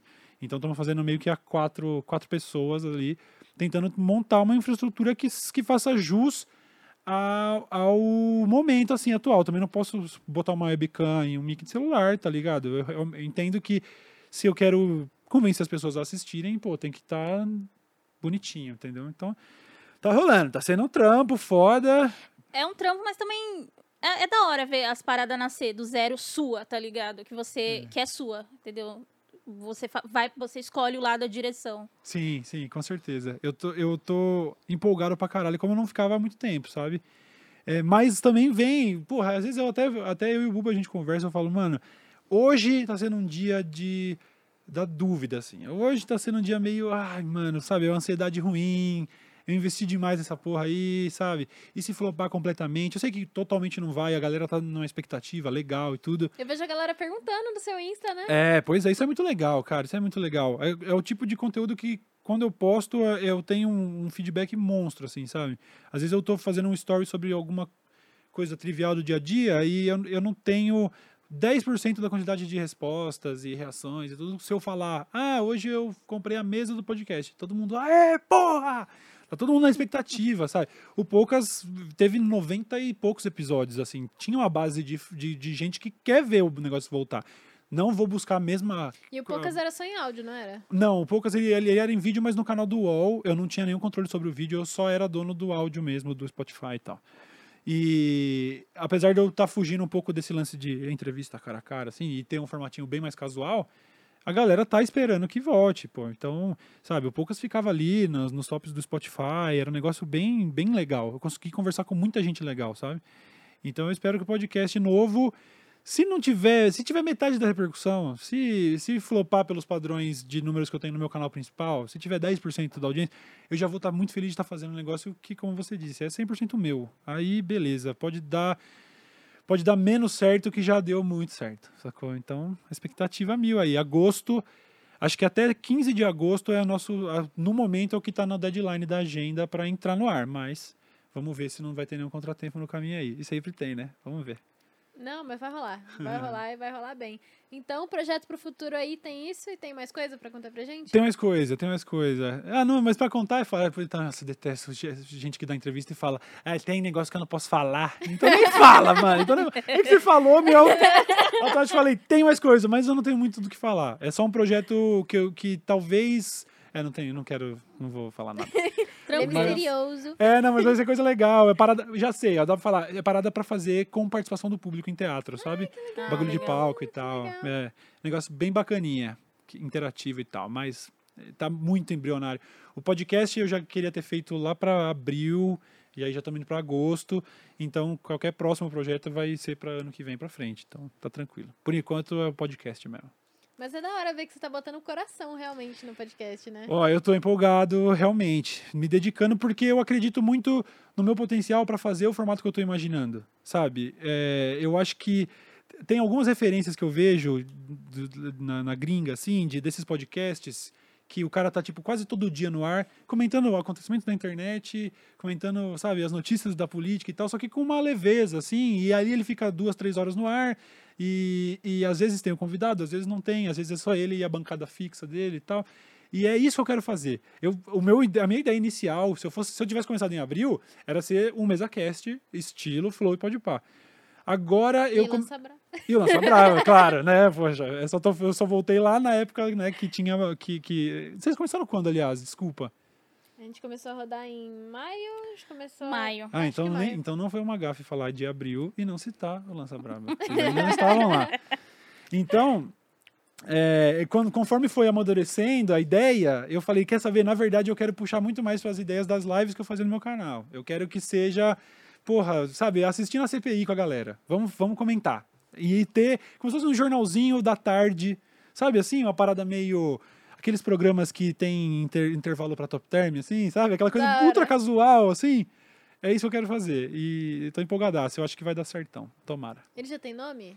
Ah, eu tô pensando em chamar de Desce a Letra. Era o nome que eu usava. Ah, legal. E que quando eu comentei no meu Instagram que eu tava em dúvida sobre nome, se inicialmente se eu ia usar o próprio Poucas e tudo, eu recebi umas 15 DMs dizendo exatamente, Cauê, e se você chamasse de Desce a Letra? Que era, porra, o nome que você começou e tudo. Ia ser mó, quase um fechamento de ciclo mó bonito. Falei, tá aí.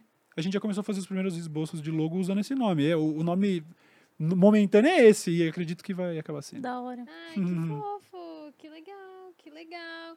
E só pra fechar o papo, acho que agora a gente tá, infelizmente, encaminhando pra um fim. Infelizmente, porque o papo tá muito bom.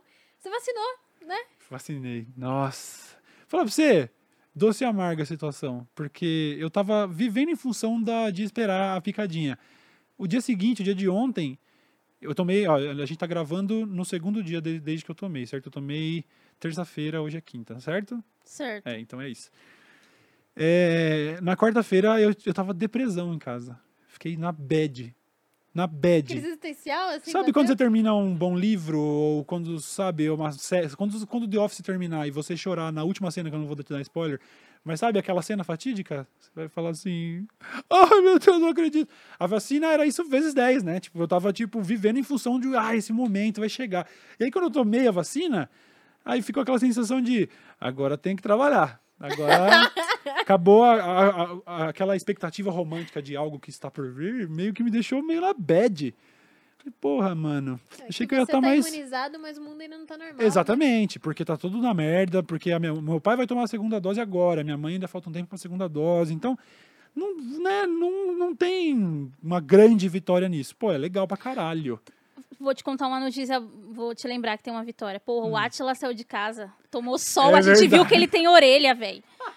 Olha aí, mano. É Pô, verdade. grande momento. Dá pra, dá pra dar uma incentivada. Aliás, quando eu postei a foto da vacina e o Atila deu um like, aí eu pensei, agora é oficial. Agora, agora eu tomei a vacina, o Atila curtiu. Vé, Eu tava ansiosa pela vacinação do Atila, cara. Eu também. A internet é uma coisa muito louca, né? Que você pega afeto por uma pessoa, aí é tipo, ai, o Atila, quando é que ele vai tomar vacina? Aí ele tomou, aí eu fiquei muito feliz. Eu falei assim, nossa, que da hora, mano, que da hora. Muito massa. Bom, enfim, é isso. Eu ainda tenho vários dias até a segunda dose, mas é, tô, é doce amargo. Tô meio feliz só. Eu tô meio feliz porque realmente a situação tá mega descontrolada ainda. Mas é bom saber que a gente tá aí, cumprindo o deverzinho de cidadão, né? Eu não me sinto muito melhor por ter tomado a vacina ainda não. Foi meio deprê. Que bosta, né? Mas é pacto coletivo, né? Não, eu não acho que é, que é uma bosta você se sentir assim, não. Porque a, o, a intenção da vacina é você tá fazendo parte desse pacto coletivo em que todo mundo tá vacinado e, portanto, todo mundo pode sair de casa, lamber corrimão, Uhum. é, enfim, beber Lamber água de elevador, bebedouro, lamber é. elevador, enfim. E ainda não rolou, É, né? Então, rolar. acho que a diferença você não vai sentir individualmente. É, mas essa, essa vantagem a gente tem por ser brasileiro. E olha que coisa rara de dizer, né? Se eu não estiver falando de praia ultimamente, o que, que eu ia ter pra dizer? Mas a adesão à vacina nossa é gigante, né? É. Se for comparar com outros, outros países, a, a França, os Estados Unidos, os caras não querem tomar. São Paulo, cara, bizarramente, São Paulo, que dia é hoje? Quinta? Eu acho que São Paulo acabou de passar Nova York. Olha aí. Que Eu vi semana sabia, passada. Mano, de, cara, bizarro, Nova York. Lá, É. assim, tá dando pra turista a vacina. E, os- e uma adesão muito, muito foda. É, assim. é o legado, é o legado do Zé Gotinha, mano. Papo reto mesmo. A gente tem uma visão muito boa com relação a vacinas, apesar de tudo, apesar de vocês aí. É, a gente tem uma visão muito boa, assim, uma adesão gigante. Mais de 90% dos brasileiros já disseram que tem toda a intenção de se vacinar. Enquanto esse número é muito menor. Nos Estados Unidos isso mal chega a 70, sabe? Você imagina que um em cada três americanos não quer tomar vacina. Aqui, pelo Exato. menos, a gente tá bem nesse sentido. Então, tendo vacina, vai todo isso, mundo é, tomar. isso que a gente não tem vacina. Mano, imagina você passar Nova York que tem, tipo, vacina pra turista. É. E São Paulo, que acho que duas semanas atrás teve que parar a vacinação, porque tinha acabado a vacina, a gente, tipo, ultrapassou. É. É, a gente ultrapassou Nova York, cara. Tá todo mundo, velho, todo mundo esperando o momento de postar a fotinho ali com, com um cartãozinho. Isso daí Nossa, virou um negócio e isso tá bonito de ver pra caralho, sabe? Dá pra ter um pouquinho de ânimo nesse aspecto. Pô, pelo menos aqui todo mundo quer tomar e vai tomar e. Felizmente, esse episódio vai ficar velho daqui um ano. Eu tenho certeza que 2023, é que a gente tá em 2021 ou 22 já? Tio. Tô perdidaço, mano. Eu, às vezes Cauê eu vou sai de casa. Eu, não, ô, eu, tô, eu tô nessa mesmo. Eu me sinto super culpado quando eu pego um Airbnb e vou com cinco amigos, assim. Eu não dou rolê, eu simplesmente não saio de casa. Eu fui gravar o Ilha de Barbados esses dias e a gente faz o teste do dedinho, que não é grande coisa, mas é um desencarguinho de consciência ali e tal. E aí eu comi um PF na padaria, assim, e aí eu pensei, caralho, eu tô comendo na rua, eu não fazia isso há um ano e tanto. Eu não saio. Então eu tô perdido. Vou, vou preencher formulário eu pergunto até o mês. Eu falo, mas dia, dia tanto de quando? Aliás, agora é, já estamos chegando em agosto. Agora eu sei porque o podcast tá me tirando sono. Mas é. Tô perdidão, tô perdidão. Mas é isso aí. Ano que vem vai ser o ano da retomada. 2022 eu tenho certeza, tá ligado? A gente não vai se livrar do Covid. Gente, ele tá aí pra ficar, infelizmente, mas pra ficar como um bostinha qualquer aí. Ele vai ser uma nova gripe Vai daqui um tempo. gripezinha. Daqui um tempo ele vai ser a grifezinha que tanto falaram. É isso, Isso aí. aí. Então o podcast fica como registro histórico, né? Essa parte do podcast fica como esse registro de uma época difícil que vai passar, É, que tá passando, tá passando. quase. A guerra das nossas épocas, tá ligado? É isso aí, a gente só precisou ser forte pra caralho, mas a gente ainda vai colher um pouquinho da glória de ter, de ter passado tanto perrengue. Dá pra acreditar. E que doideira, né? Porque a gente é sobrevivente, querendo ou não. Né? Pois é. Matou muita gente essa doença. Principalmente porque a gente tem um incompetente, né? A cargo aí da frente do país. É. Cauê, onde as pessoas te encontram nas redes sociais, quem não te conhece? Olha, me procurando no YouTube por Cauê Moura, meu canal é barra Cauê Moura, e no Instagram, arroba Moura, e no Twitter, arroba Moura. E só, eu não estou no TikTok ainda, não, não, não tava pretendendo, mas vai que daqui a um ano também, né, tô lá. De repente, eu até devo criar um TikTok para postar os clipes tanto do meu canal quanto do podcast, tudo. Então, é, procura lá por Cauê Moura, não tá lá ainda, mas se você estiver assistindo isso no futuro, me segue no TikTok também. E é isso aí. TikTok é bom, cara. TikTok é uma boa rede. Show. Seja. É... Como é que conjuga aderir? Então, ó, Faça isso. Tá bom. É, mas então, ó, eu tenho que ser convencido de que o TikTok é bom, você tem que ser convencida de que o Rick and Morty é bom, a Camila do The Office. Tá bom? E e é isso aí. Andresa, que que E Andresa, o que, que ficou faltando aí, Andresa? Ah, mano, eu, eu gosto de quase de tudo. Eu vou, sua Maria vai com as outras, né? Talvez eu assisti mais anime. Olha aí, mais anime pras nossas vidas. Ah, o Cauê tem que ver mais anime também. É verdade. Mas é isso aí. Show. Cauê, muito obrigada por ter aceitado o nosso Pô, convite. agradeço, de verdade, de verdade mesmo. Eu, eu, eu, eu tava querendo vir, como eu- é, o pessoal não vai saber, mas a gente teve que né, remarcar por questões de agenda e saúde, não sei o quê. Mas eu tava hypado pra vir e com certeza me diverti muito. Espero que vocês tenham gostado. Ai, Adoramos, pô, adoramos. Adoramos, adoramos Muito te legal. receber por aqui. A gente tava ansiosa. Eu tava ansiosa, tava ansiosa? Sim, sim. Tava ansiosa Então pelo foi- papo. Foi muito bom mesmo de ter por aqui. Muito obrigada. Mais uma vez, volte sempre pra uma parte 2 aí, pra parte 3. Chama quando nós você que eu, que quiser. eu colo. Tamo, tamo por aí, pronto pra te receber. E muito obrigada também pra você que acompanhou a gente durante esse tempo. Uma hora e meia, uma hora e alguma coisa. Tá escrito aí no vídeo, não sei. É, aproveita e segue a gente nas nossas redes também. Tá escrito aqui também. A Carol vai fazer a boa e escrever. Arroba Lança Braba no Twitter, arroba podcast Lança Braba no Instagram. Tem Cortes Brabos, nosso canal de corte. Tamo Inscreve no no Facebook, YouTube. no YouTube, LinkedIn, tudo as coisas. É. Tudo que as redes sociais a gente tá presente. Então, muito obrigada e até a próxima.